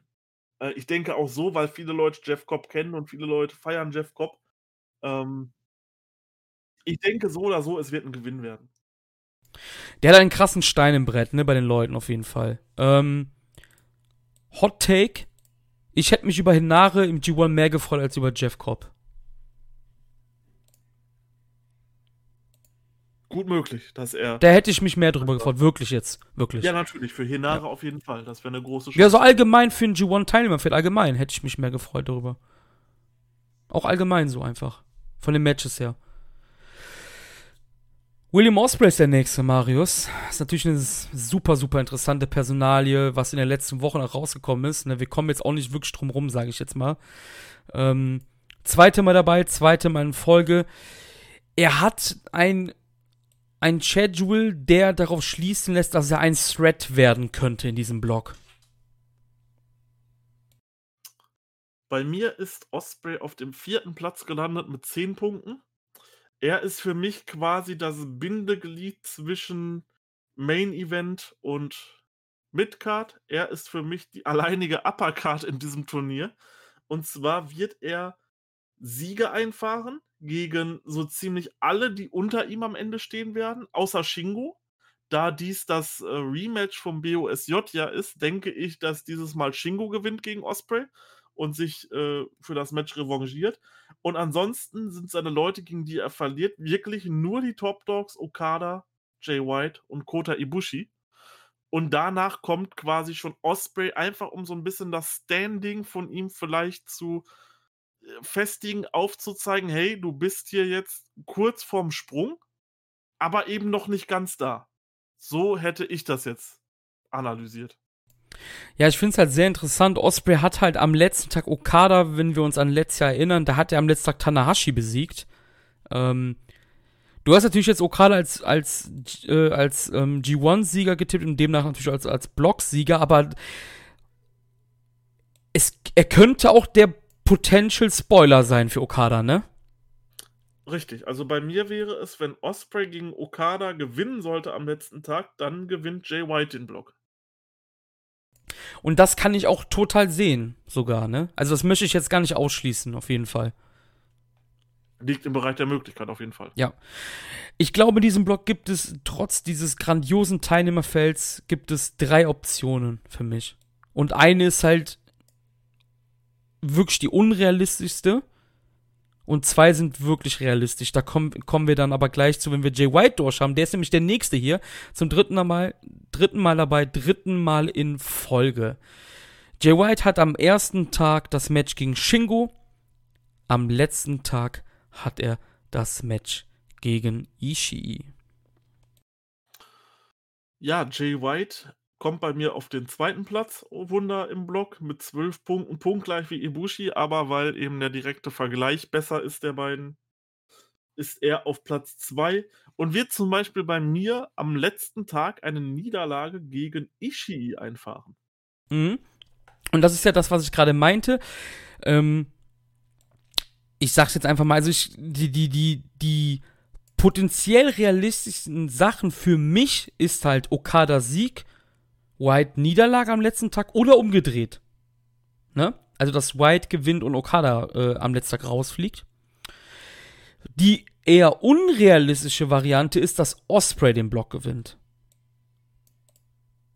Das ist meine, mein unrealistischer Pick, weil der hat in, am letzten Tag hat der Okada davor Jeff Cobb und davor Taichi. Da könnte er sich Momentum aufbauen. Ich bin auf jeden Fall sehr gespannt, wie der A-Block ausgeht.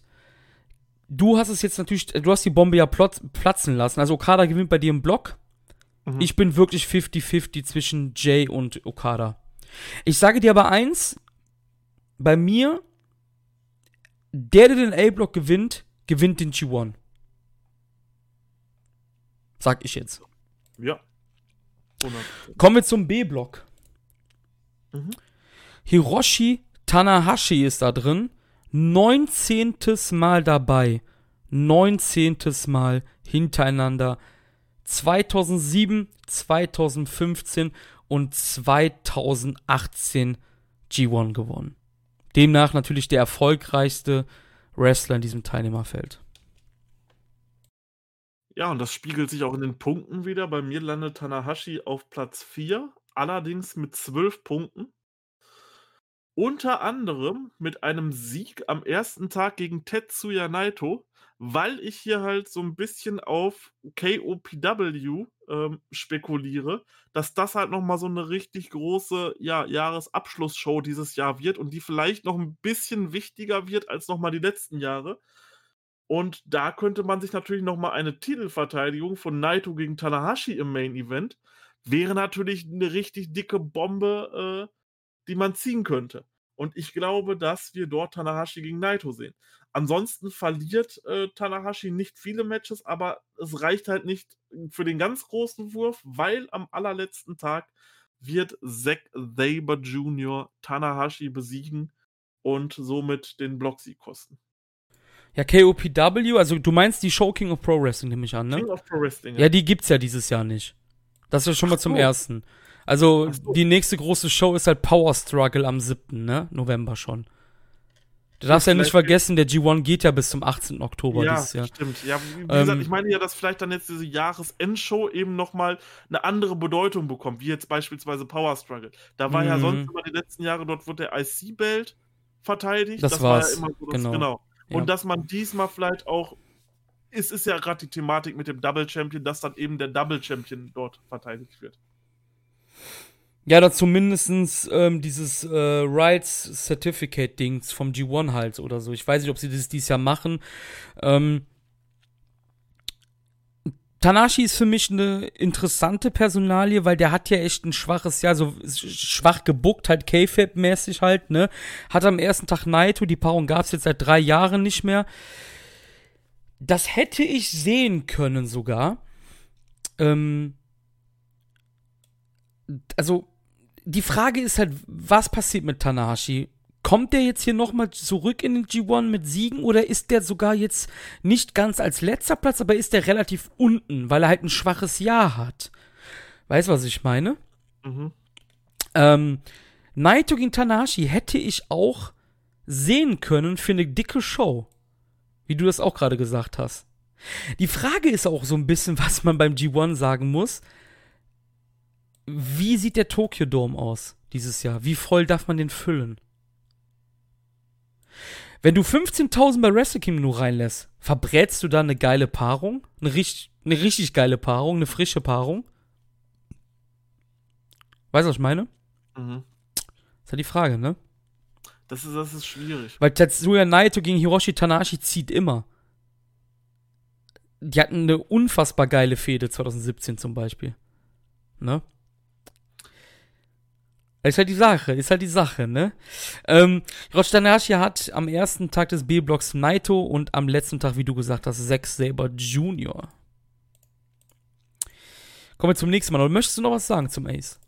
Ich habe tatsächlich, bevor die Ansetzung rauskam, wann welches Match war, habe ich, mein erster Gedanke war, wir sehen im Finale Okada gegen Tanahashi noch einmal. Genau, und das, das ist das, worauf ich jetzt so ein bisschen angespielt habe irgendwie. Das kann ich halt wirklich sehen, Alter, ne? Irgendwie sowas, ne? Es ist nicht ausgeschlossen. Gab es noch nie im G1-Finale zum Beispiel. Das ist die Paarung, die noch fehlt zwischen den beiden, ne? Es ist möglich. Also ich sage keinem, der sagt, Tanahashi gewinnt den B-Block, da liegst du aber vollkommen falsch. Das sage ich nicht, ähm, aber ich glaube nicht, dass er dass das letzte große Match an dem letzten Tag Tanahashi gegen Zack Saber Jr. sein wird, bei dem sich dann der Blocksieg entscheidet. Das glaube ich irgendwie nicht und deswegen ist das für mich, ja, ich weiß nicht, sehe ich das nicht. Okay. Kommen wir zum nächsten Mal. Das ist Hiroki Goto. 13. Mal dabei, 13. Mal in Folge, hat den G1 2008 besiegt. Auch er ist für mich eine Personalie. Wenn du kein fettes Match verbrennen willst, ist das auch wieder ein Finalkandidat halt auch so wieder so ein, so ein, so ein. Die letzten Jahre gab es ja wieder mehr diese Banger-Matches, weißt du, was ich meine, von den Paarungen her. Das hatten, wir hatten ja schon länger nicht mehr so einen überraschenden Finalisten, wie Goto gegen Kenny damals zum Beispiel. Mhm. Ja, Goto steht bei mir auf soliden 8 Punkten, auf Platz 7. Ist allerdings einer von drei Leuten, die es schaffen werden, Tetsuya Naito zu besiegen. Der erste war Tanahashi und der zweite ist jetzt bei mir Hiroki Goto, der es schaffen wird, Tetsuya Naito hier tatsächlich in diesem Block zu besiegen. Das glaube ich nicht.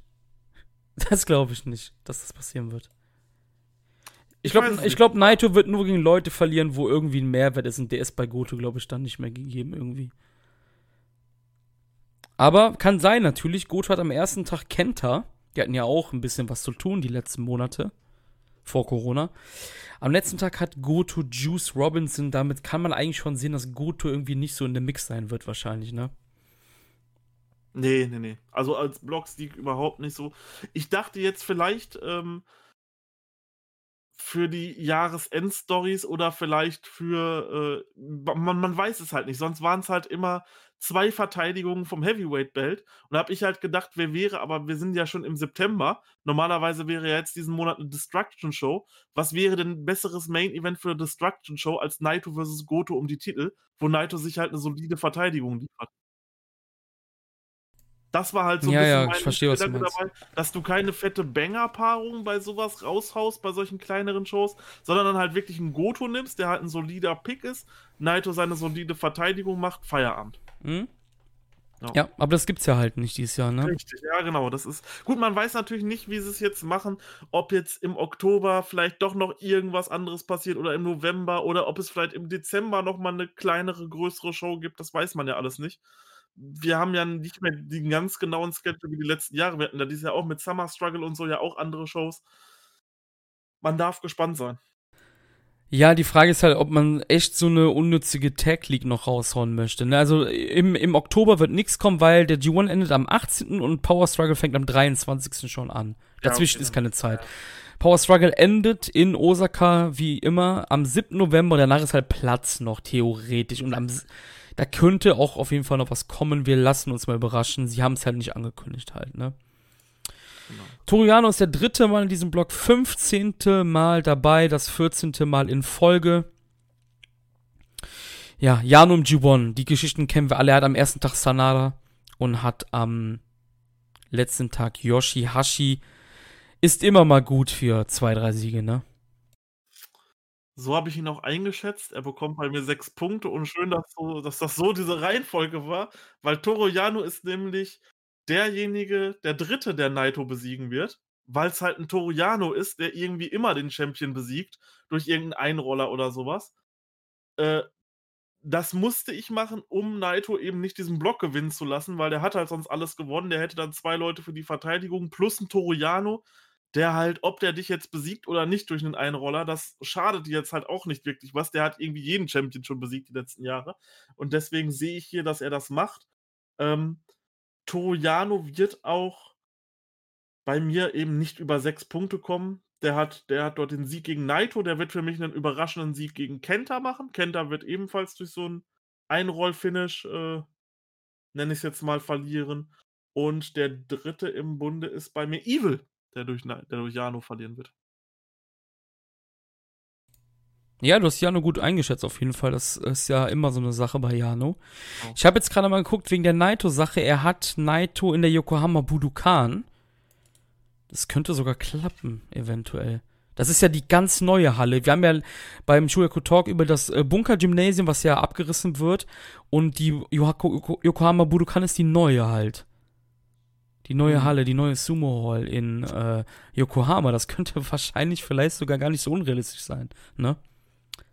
Möglich ist es. Na klar, wenn das jetzt ein Hamamatsu wäre, hätte ich gesagt, no chance, ne? Dass der ja. gewinnt. Das ist halt immer, das ist halt auch so eine Sache. Viele, viele Leute gucken halt auch nicht auf, ähm, auf die Austragungsorte, ne? Das ist halt auch so eine Sache. Die sind auch immer sehr wichtig, ne? Genau, ja. ja hatten wir auch das Thema. Wer das nochmal hören wollte, kann sich gerne die New Japan Cup Preview von 2019 anhören. Dort hatten wir genau das gleiche Thema mit den Hallen auch gehabt. Ist das so? Weiß ich gar nicht mehr. Ja, da ging es da ums Finale und ähm, äh, Domi und ich hatten ein bisschen zu sexy, sexyere Paarungen getippt fürs Finale und die mhm. fand dann irgendwo in, keine Ahnung, Pusemuckel statt. Yeah. Und ja, das Thema hatten wir da auch. Ich erinnere mich gerne dran, als wir letztes Jahr das Tipp Tippspiel zum BOSJ gemacht haben und Steffen und ich die einzigen waren, die Rocky over ELP getippt haben, weil das halt der Main Event in der Korakuen Hall war. Und kein anderer, jeder hat auf ELP getippt, natürlich den Favoriten, das war aber falsch. Das sind halt diese Paarungen, die ich meine. Deshalb sage ich ja auch, Hinare gegen Ishii wäre der Main Event in der Korakuen gewesen, am ersten New Japan Cup, da, come on. Hinare hat das gewonnen. Ja. Ne? Naja, Yoshihashi, apropos gewinnen, ist ja Champion mal geworden. Vierte Mal dabei. Seine längste Serie war zweimal in Folge. Er ist wieder dabei. Yoshihashi hat am ersten Tag Juice Robinson vor der Brust. Am letzten Tag Toruyano. Yoshihashi wird auch nicht in the Mix sein. Überraschenderweise. Mhm. Ja, das, das wäre auch zu gut. Nein, Yoshihashi kommt bei mir auf den letzten Platz 10 mit 4 Punkten. Er wird zwei Siege führen über Toru Yano am letzten Tag. Den wird er besiegen. Und einen Kontrahenten, den er, ich meine, letztes Jahr bei Kizuna Road hatte, nämlich Zack Saber Jr. Das wird ein dicker Schocker werden und er wird Zack Saber Jr. besiegen. Ja, why not, Alter, ne? Die haben ein bisschen Story miteinander, deswegen habe ich mir gedacht, Yoshihashi als, als Champion jetzt gerade, auch wenn es halt nur die Neverbelt sind, zwei Siege, come on, gegen Jano und irgendeinen größeren muss er besiegen. Das ist für mich einfach Zack Saber, weil die so ein bisschen, weil er es halt schon mal geschafft hat. Wir gucken mal, wo Zack gegen äh, Yoshihashi ist überhaupt. Am sechsten Tag des B-Blocks. Ich habe tatsächlich nicht geguckt. Ich habe, das mhm. war für mich eine Erfahrung, die ich von Anfang an im Kopf hatte. Das ist. Das ist in Aichi. Hm. Perfectual Gymnasium, oder? Hm, Aichi, genau, eine Dolphins Arena, ja. Ja, ist ja auch ein relativ bespielter Ort von New Japan. Könnte passieren, theoretisch, ja. Wen, wen, wen kämpft Yoshihashi denn in Koraken? Sanada? In Osaka hat er Juice. Wen hat er in Yokohama? Kenta. Es könnte auch ein Kenta-Sieg sein, vielleicht von Yoshihashi. Wie auch immer. Ähm, ja. Nächster Mann, oder? Was, was willst du zu Yoshihashi noch sagen, ne? Sanada, fünfte Mal dabei, fünfte Mal in Folge. Ich habe gelesen, soll wohl einer der großen Favoriten sein auf dem Blocksieg. Wie siehst du das? Ähm, ja, stimme ich dir zu. Ich sehe Sanada bei 14 Punkten auf dem ersten Platz am Ende. Er wird einiges gewinnen, einige große Siege einführen. Ich glaube, ich habe nur getippt, dass er gegen Naito verliert. Er verliert gegen Naito und er verliert gegen Tanahashi. Ansonsten gewinnt er alle seine Matches.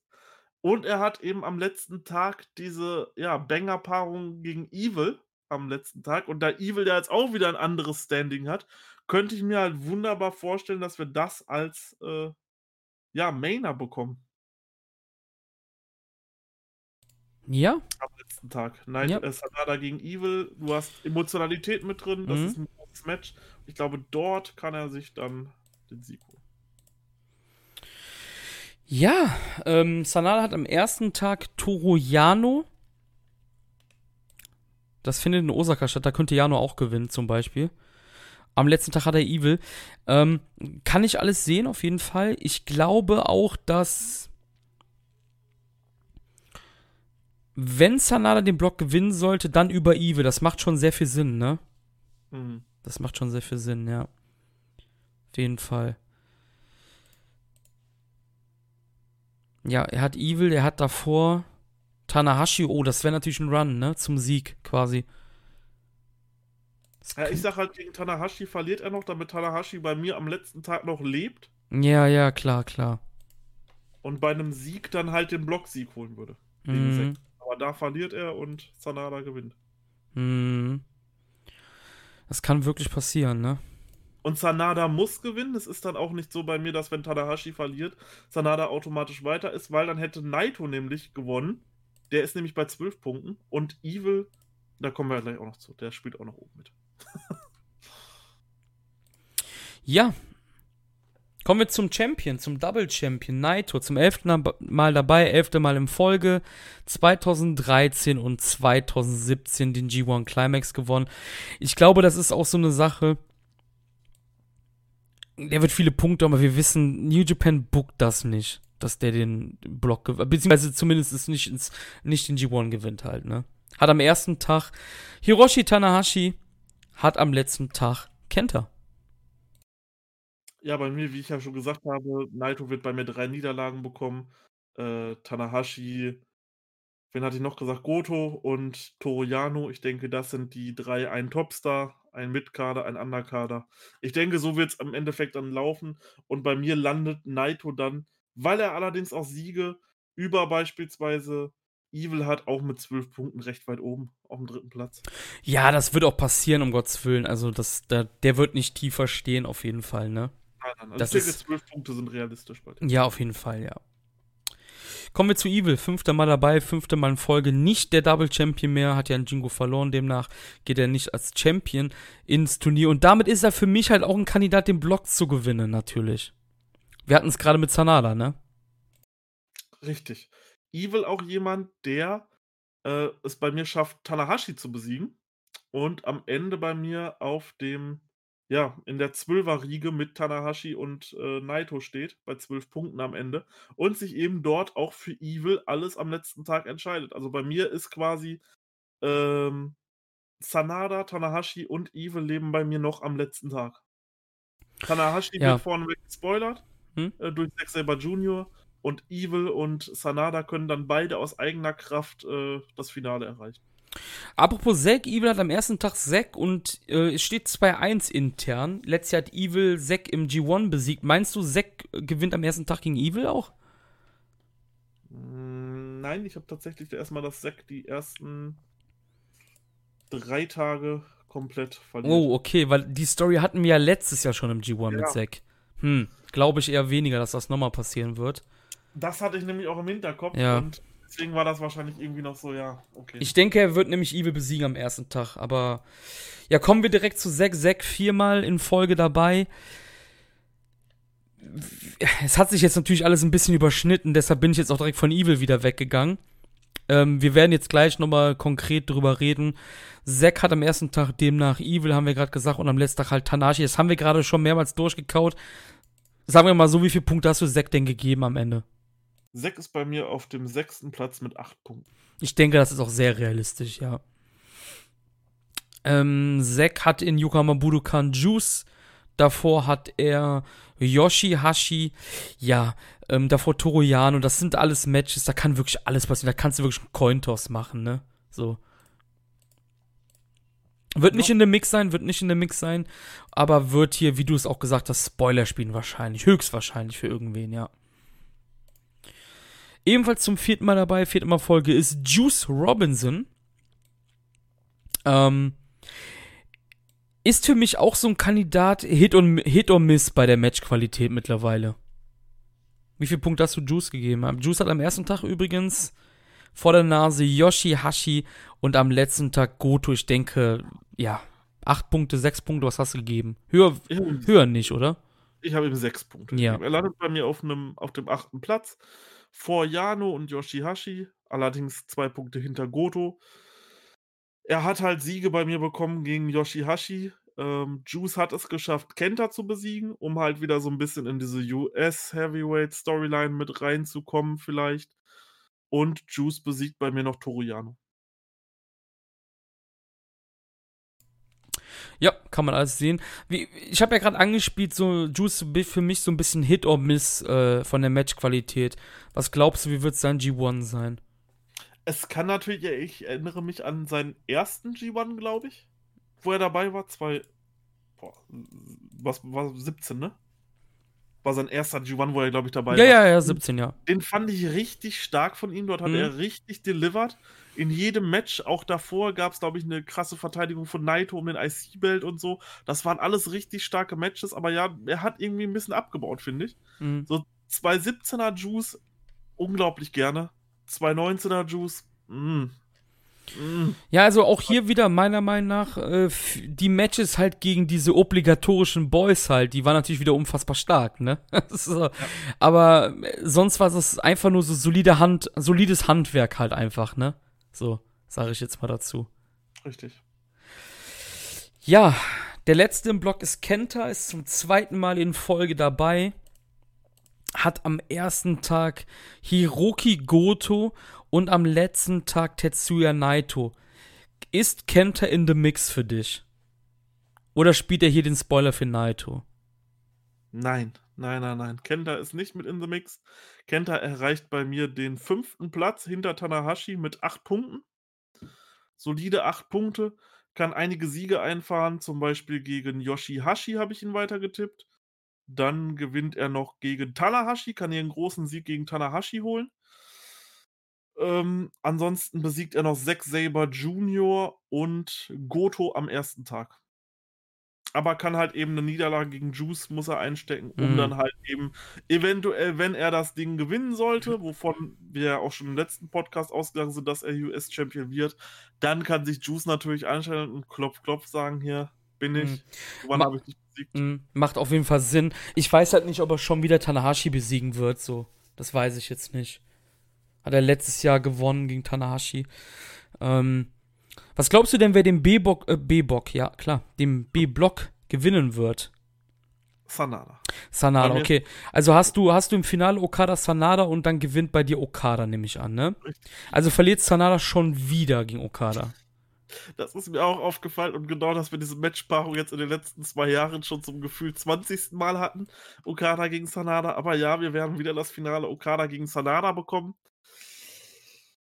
Und es muss einfach, also ich bin mir relativ sicher, also wirklich relativ sehr sicher, dass Okada diesen G1 gewinnt, weil er halt mal nicht als Champion steht, weil er halt mal keine Midlife-Crisis hat und weil er das Dingen das letzte Mal 2014 gewonnen hat. 2014 ist jetzt mittlerweile schon so lange her. Dort hießen die Main-Eventer noch AJ Styles und Shinsuke Nakamura. Mhm. Ähm, Ne? Das Ding ist aber, ich will dir jetzt gar nicht bei der Midlife Crisis widersprechen, aber Okada hat dieses Jahr jedes wichtige Match verloren. Ich habe mittlerweile das Gefühl, das ist eine Storyline von ihm dieses Jahr. Ja, die jetzt zum G1 enden könnte und dann. Oder weitergeht. Das ist halt das Ding genau, ne? Also er hat hier, ähm, er hat, er hat den Tokyo Dome Main Event verloren. Ähm, und demnach natürlich den Titel. Er hat den New Japan Cup verloren, das Finale. Er hat, auch wenn es nur dieser Dopey Little KOPW, aber das hat er auch verloren, wurde da sogar gepinnt. Ähm, genau, jetzt ist die Frage, endet das jetzt oder geht das noch weiter? Das ist jetzt nämlich genau die Frage, weil ich kann auch zum Beispiel sehen, Evil gegen Okada kann ich genauso sehen, ne? Ähm, dass hier dann Okada gewinnt, aber, ne? Ich glaube nicht, dass sie nochmal Evil gegen Naito machen werden. Das kann ich mir einfach nicht vorstellen. Ähm, wenn wir bei ähm, Sanada gegen Okada bleiben, kann ich auch hier sehen, dass Sanada da mal auch gewinnen könnte, weil Sanada ist halt unfucking fassbar over in Japan. Ja, der ist nicht so beliebt bei so einem Dude wie mir zum Beispiel. Oder halt bei vielem auf Twitter. Aber Japan ist der Hauptmarkt und da ist er halt unfassbar beliebt, ne? Das hat vor allen Dingen diese Okada-Match-Serie. Hat den da richtig overgebracht bei den Fans. Und Naito gegen Sanada, why not, ne? Ähm, wenn wir bei Jay Whito sind, ja, als Sieger des A-Blocks. Und wir haben die Optionen Sanada und Evil jetzt nur zur Hand, macht das auch Sinn, weil Bullet Club, Civil War again anscheinend. Oder das Rematch von New Beginning in Osaka von diesem Jahr, wo Jay White Sanada besiegt hat. Schon. Also Sanada gegen Jay White würde ja auch wieder Sinn machen. Hm. Und wir haben natürlich immer wieder diesen, diesen obligatorischen Tanahashi, das haben wir ja eben auch schon erläutert, ne? Um halt irgendwie Okada gegen Tanahashi mal im G1-Finale zu bringen, nochmal das letzte Mal. Wo dann auch meiner Meinung nach zu 99% sicher ist, dass Okada gewinnen wird. Ich finde, es sind wirklich viele Optionen möglich. Ja, ich, wie gesagt, bei mir ist halt, bei mir, ich habe meine Faktoren gesagt, so das ist halt für mich Okada seit 2014 nicht mehr. Jetzt hat man die Chance, ihn das Ding holen zu lassen im Finale, weil er halt sonst, wie wir immer festgestellt haben, irgendwie immer gerade anderweitig beschäftigt war und schon Champion war. Ähm, ich denke, das ist eine gute Chance und äh, auch eine gute Möglichkeit, in Corona-Zeiten halt auch Leute in den Dom zu ziehen.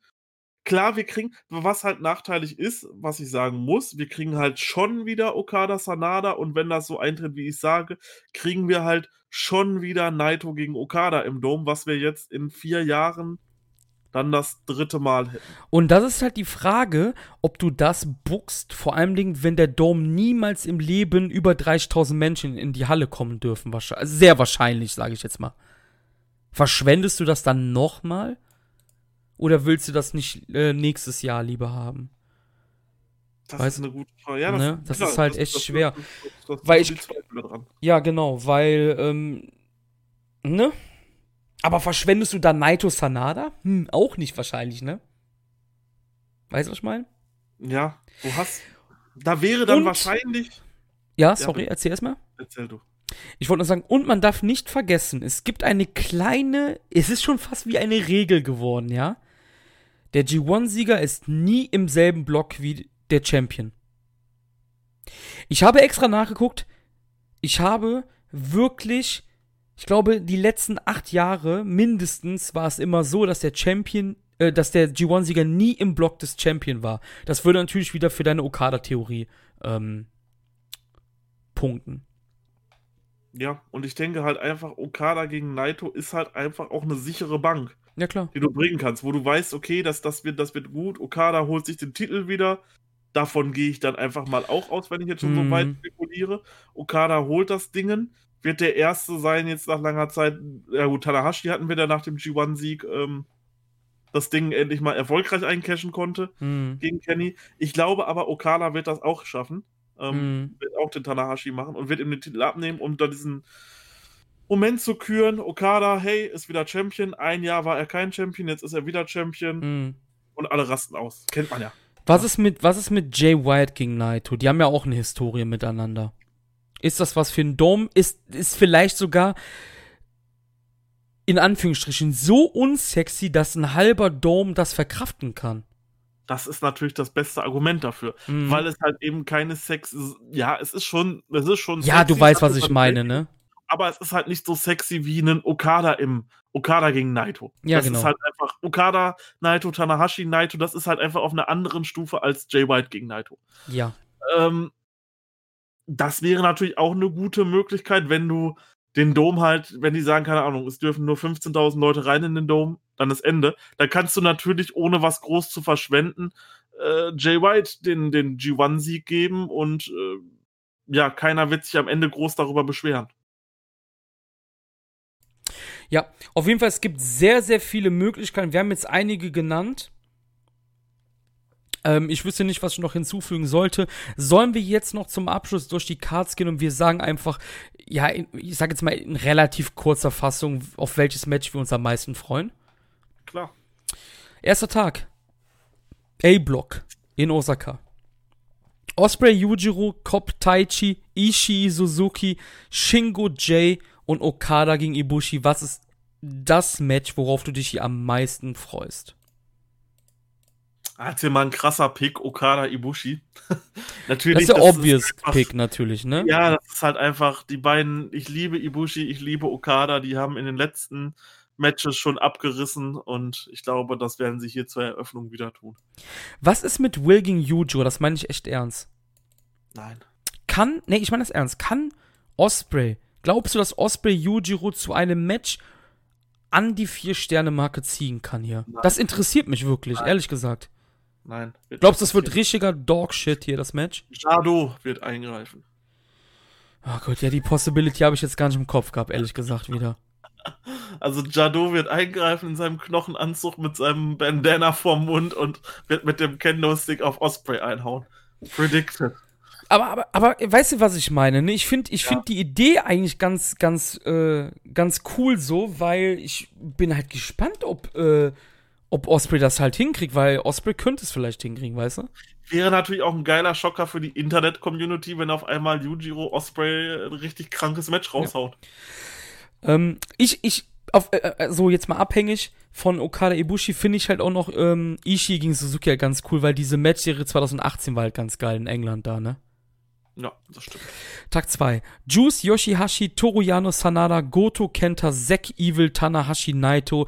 Ich mache jetzt hier den Anfang. Auch hier nehme ich den Main Event. Das hat aber bei mir zur Folge, weil ich diese Match-Serie der beiden 2017 einfach so grandios finde. Und ich finde, das ist halt auch eine frische Paarung nach drei Jahren wieder. Richtig, ich nehme es auch beim Wrestle Kingdom und in, bei Dominion. Das hat einfach gepasst. Das war einfach der perfekte Semi-Main-Event. Vor allen Dingen war es halt auch, Naito sollte ja der, quasi der Nachfolger werden. Stardust Genius ist ja ganz klar angelehnt am Ace, ne? Aber es hat ja nicht geklappt. Das hat ja auch noch so reingespielt, finde ich ganz geil. Ne? Mhm. Nächster Tag, Hokkaido. Jeff Cobb, Shingo Takagi, Takagi, Kazuchika Okada, Yujiro Takahashi, Minoru Suzuki gegen Taichi, Tomohiro Ishii gegen Will Ospreay und Kota Ibushi gegen Jay White. Worauf freust du dich hier am meisten? Ich werde mich jetzt mal gegen die Internet-Community stellen und nicht Ishii gegen Osprey nehmen, auch wenn ich mich da riesig drauf freue. Aber für mich hat einfach letztes Jahr im G1-Finale Ibushi vs. White alles abgerissen. Äh, auch alleine von der Match-Erzählung und so. Und deswegen freue ich mich einfach, nochmal diese beiden im G1 aufeinandertreffen zu sehen. Ich muss ganz klar sagen, für mich ist das heißeste Match an diesem Abend Suzuki gegen Taichi. Ich freue mich auf kein Match mehr. Ich glaube, das ist so mit mit Tanahashi gegen Naito ist das, glaube ich, so das Match des ganzen G1, worauf ich mich am meisten freue. Ich will wissen, wie dieses Suzuki-Gung-Ding ausgeht, einfach. Ich denke, es hat das meiste Potenzial von den First Singles Matches. Es gibt ja unfassbar viele First Singles Matches dieses Jahr. Vor allem im A-Block. Hab die mir jetzt nicht rausgeschrieben, weil ich halt ein fauler Sack bin, natürlich. Aber das ist ja eins davon. Ja, jetzt kommen wieder Leute, ja, aber das gab's auch bei Takataichi Mania mal. Wahrscheinlich wird das keiner sagen, weil keiner diese Show jemals gesehen haben wird. Ne? Genau. Ähm, aber das ist das erste New Japan Match der beiden und ich denke, dass das einfach das, das ist halt einfach ein, ein potenzieller Storyline-Show-Stil auch einfach, finde ich. Dieses Suzuki-Gun, dieser Suzuki-Gun War. Mhm. Ja. Der nächste Tag ist auch in Hokkaido ist aber B-Block natürlich. Goto Sanada, Hiroshi Tanahashi, Toru Yano, Juice Kenta, Yoshihashi Evil und Naito Sek. Ich tippe jetzt einfach mal, dass du das hier auch wieder den Main Event am geilsten findest. Nein. Oh, cool. Tatsächlich nicht. Und zwar, ich sage vielleicht noch etwas überraschenden Tipp, aber ich sage Tanahashi gegen Yano. Weil, mit folgender Begründung, wir hatten letztes Jahr im G1 Tomohiro Ishii, der aus Toroyano ein wirklich gutes Match, ich glaube, ich habe dem Ganzen damals sogar dreieinhalb Sterne gegeben, rausgeholt hat. Äh, nachdem Jano bei mir immer so bei zwei Sternen lag, hat er, er war nicht mal das beste Match an dem Abend gewesen, aber ist für mich einfach am besten rausgestochen, weil Ishii einfach so viel aus Jano rausgeholt hat. Und ich glaube nicht, dass Tanahashi jemand ist, der sich von Jano äh, bis drei einrollen lässt oder so, sondern ich denke, wir werden hier ein vernünftiges Match der beiden sehen, natürlich mit Comedy, aber ich glaube, Tanahashi kann Jano genauso zu einem guten Match bringen. Auf jeden Fall, aber mein Match ist was anderes und zwar ist es Yoshihashi gegen Evil und jetzt denkt man erstmal so, oh Gott, Alter, ne? Aber New Japan Cup dieses Jahr Yoshihashi angeschlagen und Evil hat's ausgenutzt und hat irgendwie in einer Minute gewonnen. Ich will wissen, ob Yoshihashi against all odds gehen kann in diesem Match. Oder ob er einfach wieder nur den Yoshihashi macht. Ist auf jeden Fall spannend zu sehen. Kann viel passieren. Wird ja? wahrscheinlich nicht so gut, das Match, weil Evil wieder dieses typische lethargische Bullet Club Ding machen wird, ne? Aber ja, Einfach so von der Story her. Kobe, Kobe World Hall, die Halle kennst du ja ganz gut. Taichi gegen Yojiro, Cobb gegen Minoru Suzuki, Ibushi gegen Ishii, Osprey Shingo, Okada gegen Jay White. Das ist eine wahrscheinlich der geilsten Tage. Das ist ziemlich schwer hier. Das ist tatsächlich schwierig, aber mein Pick geht auf Ibushi gegen Ishii weil ich sehen will, wenn die beiden jetzt wieder aufeinander prallen, wie das ausgeht und wie das Match wird. Weil bei Osprey gegen Shingo äh, und bei Okada gegen White bin ich mir sicher, das werden geile Matches. Bei Ibushi gegen Ishii auch, aber Ibushi gegen Ishii könnte halt, das könnte Osprey Shingo auch, könnte halt herausragend werden. Und ich glaube aber, das hat nochmal für mich so ein bisschen Frischheitsfaktor. Ja, die letzten drei Matches klingen auf jeden Fall unfassbar sexy. Ich freue mich hier am meisten auf Osprey gegen Shingo, weil ich will halt wissen, wie, ähm, ja, wie das einfach weitergeht zwischen den beiden. Das ist halt, allgemein, der Tag ist wirklich gut, ne? Taichi gegen Yujiro hat halt Stinkerpotenzial, ne? Ja. Ich bin bei Kopp und Minoru bin ich auch gespannt, weil Kopp ist echt bei mir richtig krass auf dem Prüfchen, habe ich ja eben schon erzählt. Und wenn du gegen Minoru nichts machen kannst, ja, dann, dann fuck auf einfach, sorry, aber, ne? Korakin Hall Time. Yoshihashi Sanada, Zack Kenta, Tanahashi Juice, Yano Evil, Goto Naito. Mein Tipp Goto Naito, weil ich denke, das wird ein längeres Match werden. Ich habe ja getippt, dass Goto Naito besiegt. Ich denke, wir werden da so über 20 Minuten gehen bei den beiden und ich glaube, das wird eine richtig schöne Schlacht werden und am Ende dann mit der Überraschung Goto. Ja, ist auch das, was ich auch, äh, am meisten sehen möchte irgendwie. Also bei den Rest bin ich jetzt irgendwie nicht so geil drauf, muss ich sagen. Ja, hm, ich. Jano Evil könnte halt spackig werden ohne Ende, ne, zum Beispiel. No.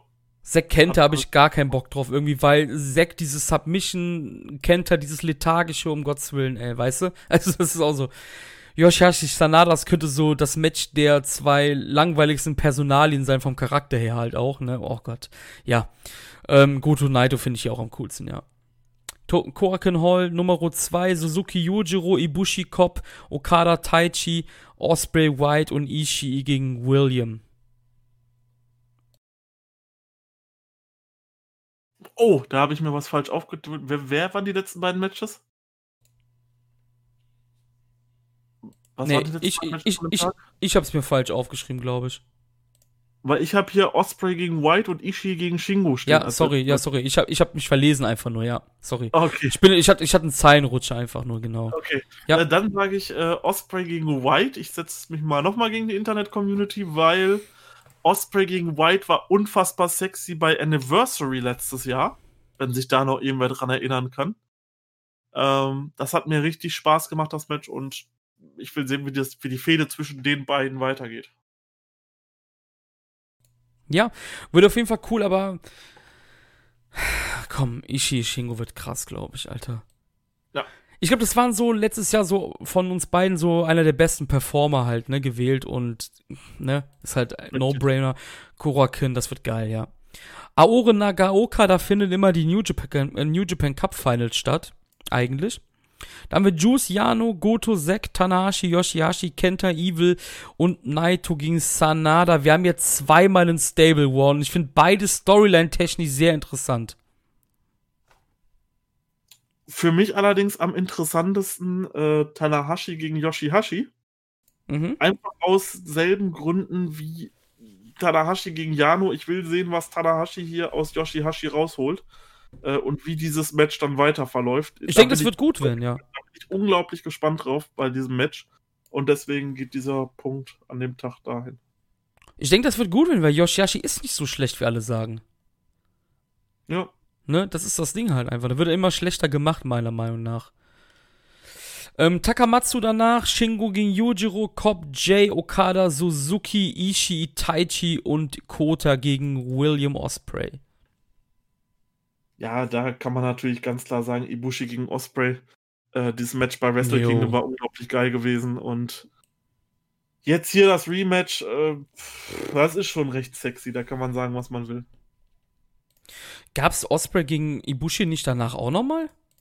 Oder vertue ich mich da gerade? Das gab's doch beim Cup oder so, oder nicht? Ne, im G1 letztes Jahr gab's das doch, genau. Stimmt. Ja. Das gab's glaub, doch letztes Jahr schon. Das war auch geil, letzt, also das war auch richtig geil, ja. Aber vielleicht wird es ja dann noch geil. ja, das kann natürlich sein, ja. Hiroshima Sun Plaza Hall, Doubleheader hier. Goto, Yano, Sanada, Zack, Juice, Evil, Yoshihashi, Naito und Tanahashi Kenta. Ich will sehen, wie Tanahashi Kenta das Maulstoff dieses Mal. An dem Tag bin ich irgendwie tatsächlich auf nichts so wirklich gespannt. Das ist. Ich würde vielleicht sagen, äh, auf jeden Fall nicht Sanada gegen Zack. Oh Gottes Willen, Alter. Sanada gegen Zack gesagt. Oh fuck, das ist doch so kacke, ey. Ich fand, glaube ich, mal ein Match von denen sogar ganz gut. Ich glaube, die hatten, aber das gab's doch letzt, das gab's so letztes Jahr, glaube ich, das gab's dieses Jahr einmal. 2019 zweimal und 2018 zweimal. Und ich glaube, jedes Match war irgendwie gleich oder so. Die waren alle nicht schlecht, aber das war. Aber Sanada kann halt so mit, mit Zack halt mitgehen, halt irgendwie ein bisschen wenigstens, ne? Richtig. Ja. Ähm, Hiroshima, wie gesagt, Ishii, Yujiro. Schafft Yujiro hier ein gutes Match gegen Ishii. Ich bin sehr gespannt. Okada gegen Kopp, Osprey, Suzuki, Taichi, White und Ibushi gegen Shingo.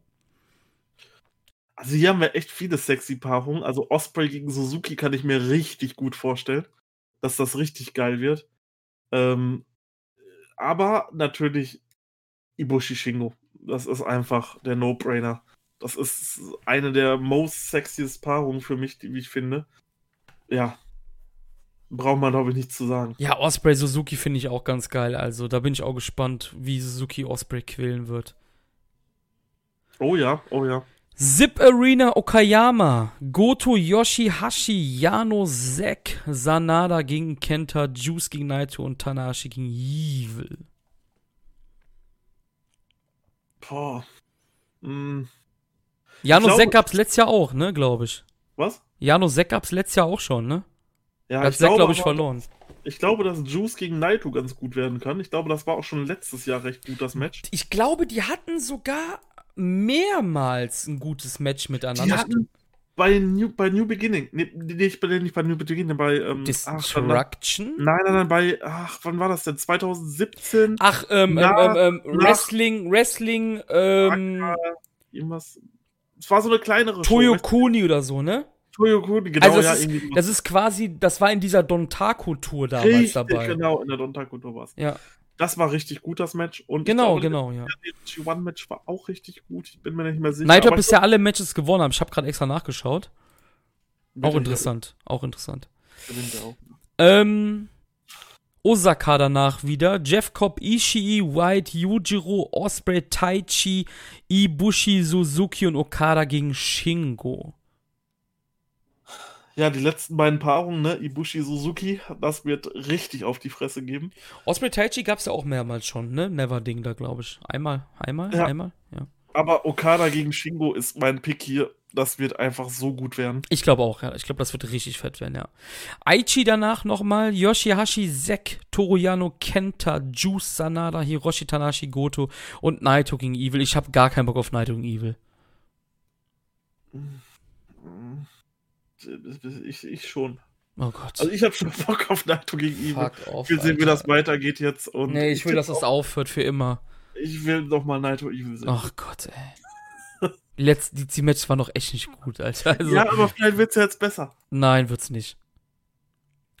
Es ist G1. Ich, ich werde mir das jetzt aufschreiben, on the fly, dass du sagst, es, es wird besser und ich werde dich dran erinnern. Marius sagt, Naito gegen Evil im G1 wird besser. Merken, on the fly. Das wird niemals besser werden. So, aufgeschrieben. Hamamatsu danach, Cobb Osprey, Ibushi Yujiro, Shingo Taichi, Suzuki White und Okada Ishii. Klar, Okada Ishii klingt gut, aber ich habe Bock auf White gegen Cobb und ich will sehen, ob das Match nochmal so gut wird wie ähm, damals. Du meinst Osprey Cop. Entschuldigung, ja. Ja, ja, genau. Ich, es ist genauso. Okada gegen Ishii wird wahrscheinlich das beste Match des Abends werden. Und ich habe auch richtig Bock drauf. Deren New Japan Cup Halbfinale letztes Jahr war unglaublich stark. Eines der besten Matches, die ich je gesehen habe und auch des Jahres. Aber ich glaube, Osprey vs. Cobb, das ist trotzdem eine gute Bank, um ein richtig gutes Match zu werden, weil halt eben bei der Show im Madison Square Garden war das acht Minuten oder wie das ging. Oder zwölf, ich weiß es gar nicht mehr. Oh, ich habe jetzt nicht. War nicht lange auf jeden Fall, war richtig gut. Yokohama Budokan, wir hatten es eben mehrmals zum Thema Yoshihashi Kenta, Juice gegen Zack, Yano, Naito, Goto, Evil, Sanada gegen Tanahashi. Hier ist mein Pick Tanahashi gegen Sanada. Ja, beinahe auch. Ich glaube, das wird das beste Match. Aber so, Ich so die Karte auch, ja. nicht so sexy aus, finde ich. Block Final A, Tokyo, Yogoku, Kokigikan, Ibushi, Taichi, Cobb, Yujiro, Okada, Osprey, Ishii, White und Shingo gegen Suzuki. Hier freue ich mich wirklich am meisten auf Okada gegen Osprey. Also jetzt kein Außenseiter-Pick, sage ich jetzt mal. Bei mir auch Okada gegen Osprey war einfach das beste Match bei mir letztes Mal im G1. Hat Das war bei mir- wirklich gut, ja. Hat von mir tatsächlich sogar 5 bekommen. Ich glaube, von dir sogar 4,75 oder sowas flocken. Ich weiß es jetzt gerade gar nicht. Ich, ich merke mir 5 sowas gegeben. nicht. Du hast ja. keine 5 Nee, nee, ich glaube, ich habe letzter gar keine 5 gegeben, glaube ich. Nee, du hattest 4,75 bei dem Match, glaube Ja, ich. Ich ja. war bei 5 auf jeden Fall am Ende. Das war das Match des Turniers für mich und das kann hier halt nochmal richtig brutal abreißen, denke ich. Finaltag des B-Blocks: Tanahashi, Zack, Juice, Goto, Yano, Yoshihashi, Naito, Kenta, Sanada, Evil. Weißt du, ich habe jetzt aufs Match selber keinen Bock, aber hier würde ich sagen Sanada Evil, weil ich halt mit felsenfeste Überzeugung bin, dass das hier der Block-Decider wird und ich halt sehen will, wie diese ehemaligen Friends gegeneinander antreten. Ich glaube, das Match wird nicht mal das Beste des Abends werden, weißt du, was ich meine? Aber ich will halt wissen, was passiert einfach. Stimme dir hundertprozentig zu. Äh, das wird nicht das beste Match des Abends. Ich denke, Juice gegen Goto könnte richtig stark jo, werden. ja, zum Beispiel. Tanashi Zack haben auch eine unglaubliche Chemie miteinander. Gab zwar auch eine Million Mal in den letzten vier Jahren oder so, ne, aber ja. Aber ich denke, auch am interessantesten zu sehen wird Sanada Evil sein. Damit sind wir durch. Und ähm, das ist der G1 dieses Jahr. G1 Climax Nummer 30, ein Jubiläum in einer bösen Zeit. Ähm, ja, Marius. Ja, Chris. Wir sind durch eigentlich. Ich, ich wollte jetzt eigentlich nur mal fragen, wie machen wir das mit der Review, um jetzt hier den Leuten direkt mal zu sagen, wie wir das machen wollen? Machen wir Hälfte, Hälfte? Machen wir jede Woche einen? Ich habe mir da jetzt eigentlich noch keine so großen Gedanken gemacht, ehrlich, um ehrlich zu sein. Mm, Was möchtest du den Leuten auf den Weg geben? Wir werden uns das noch ganz genau überlegen. ähm, wir wissen nämlich nicht, ob wenn wir jede Woche einen machen, ob dann vielleicht ein bisschen zu wenig Content für einen richtig guten Caster ist. Mhm. Wenn wir es nach der Hälfte machen, könnte ich es mir wirklich vorstellen, dass wenn wir da einzeln drauf eingehen, dass wir schon so anderthalb Stunden hinbekommen, auf jeden Fall. Ähm, wenn wir da richtig drauf eingehen.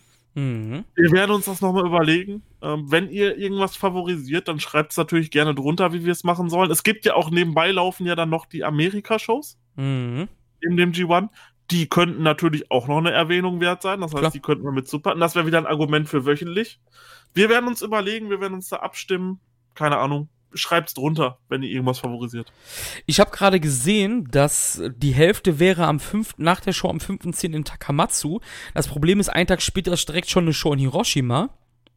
Am 6. Und ich habe in der Woche Spätschicht. Also würde ich sagen, machen wir 8 und 10, wenn. Weil davor die Show in Aore Nagaoka, das ist die achte Show des, des Kalenders. Ähm, wenn ich jetzt mich nicht verzählt habe. Ja, das Finale gibt's ja auch noch, dann sind das 8 und 11 wahrscheinlich. Aber das ist halt in der Frühschichtwoche am Donnerstag und dann haben wir halt Pause. Das ist, glaube ich, ein ganz guter Punkt eigentlich dann, ne? Dann Es hat eine das Pause so. von vier Tagen danach, ne? Das macht halt eigentlich, glaube ich, sehr viel Sinn, ne? Würde ich jetzt sagen. Tun wir das so. Ja, ähm, danke, dass du dabei warst und ich verabschiede mich und würde sagen, viel Spaß allen beim G1. Joint unseren Discords für Diskussionen und ähm, ja, und folgt uns auf Twitter, auf YouTube und äh, unterstützt uns weiterhin so, wie ihr es tut. Dankeschön, auf Wiedersehen, Marius. Macht's gut. Tschüss, tschüss.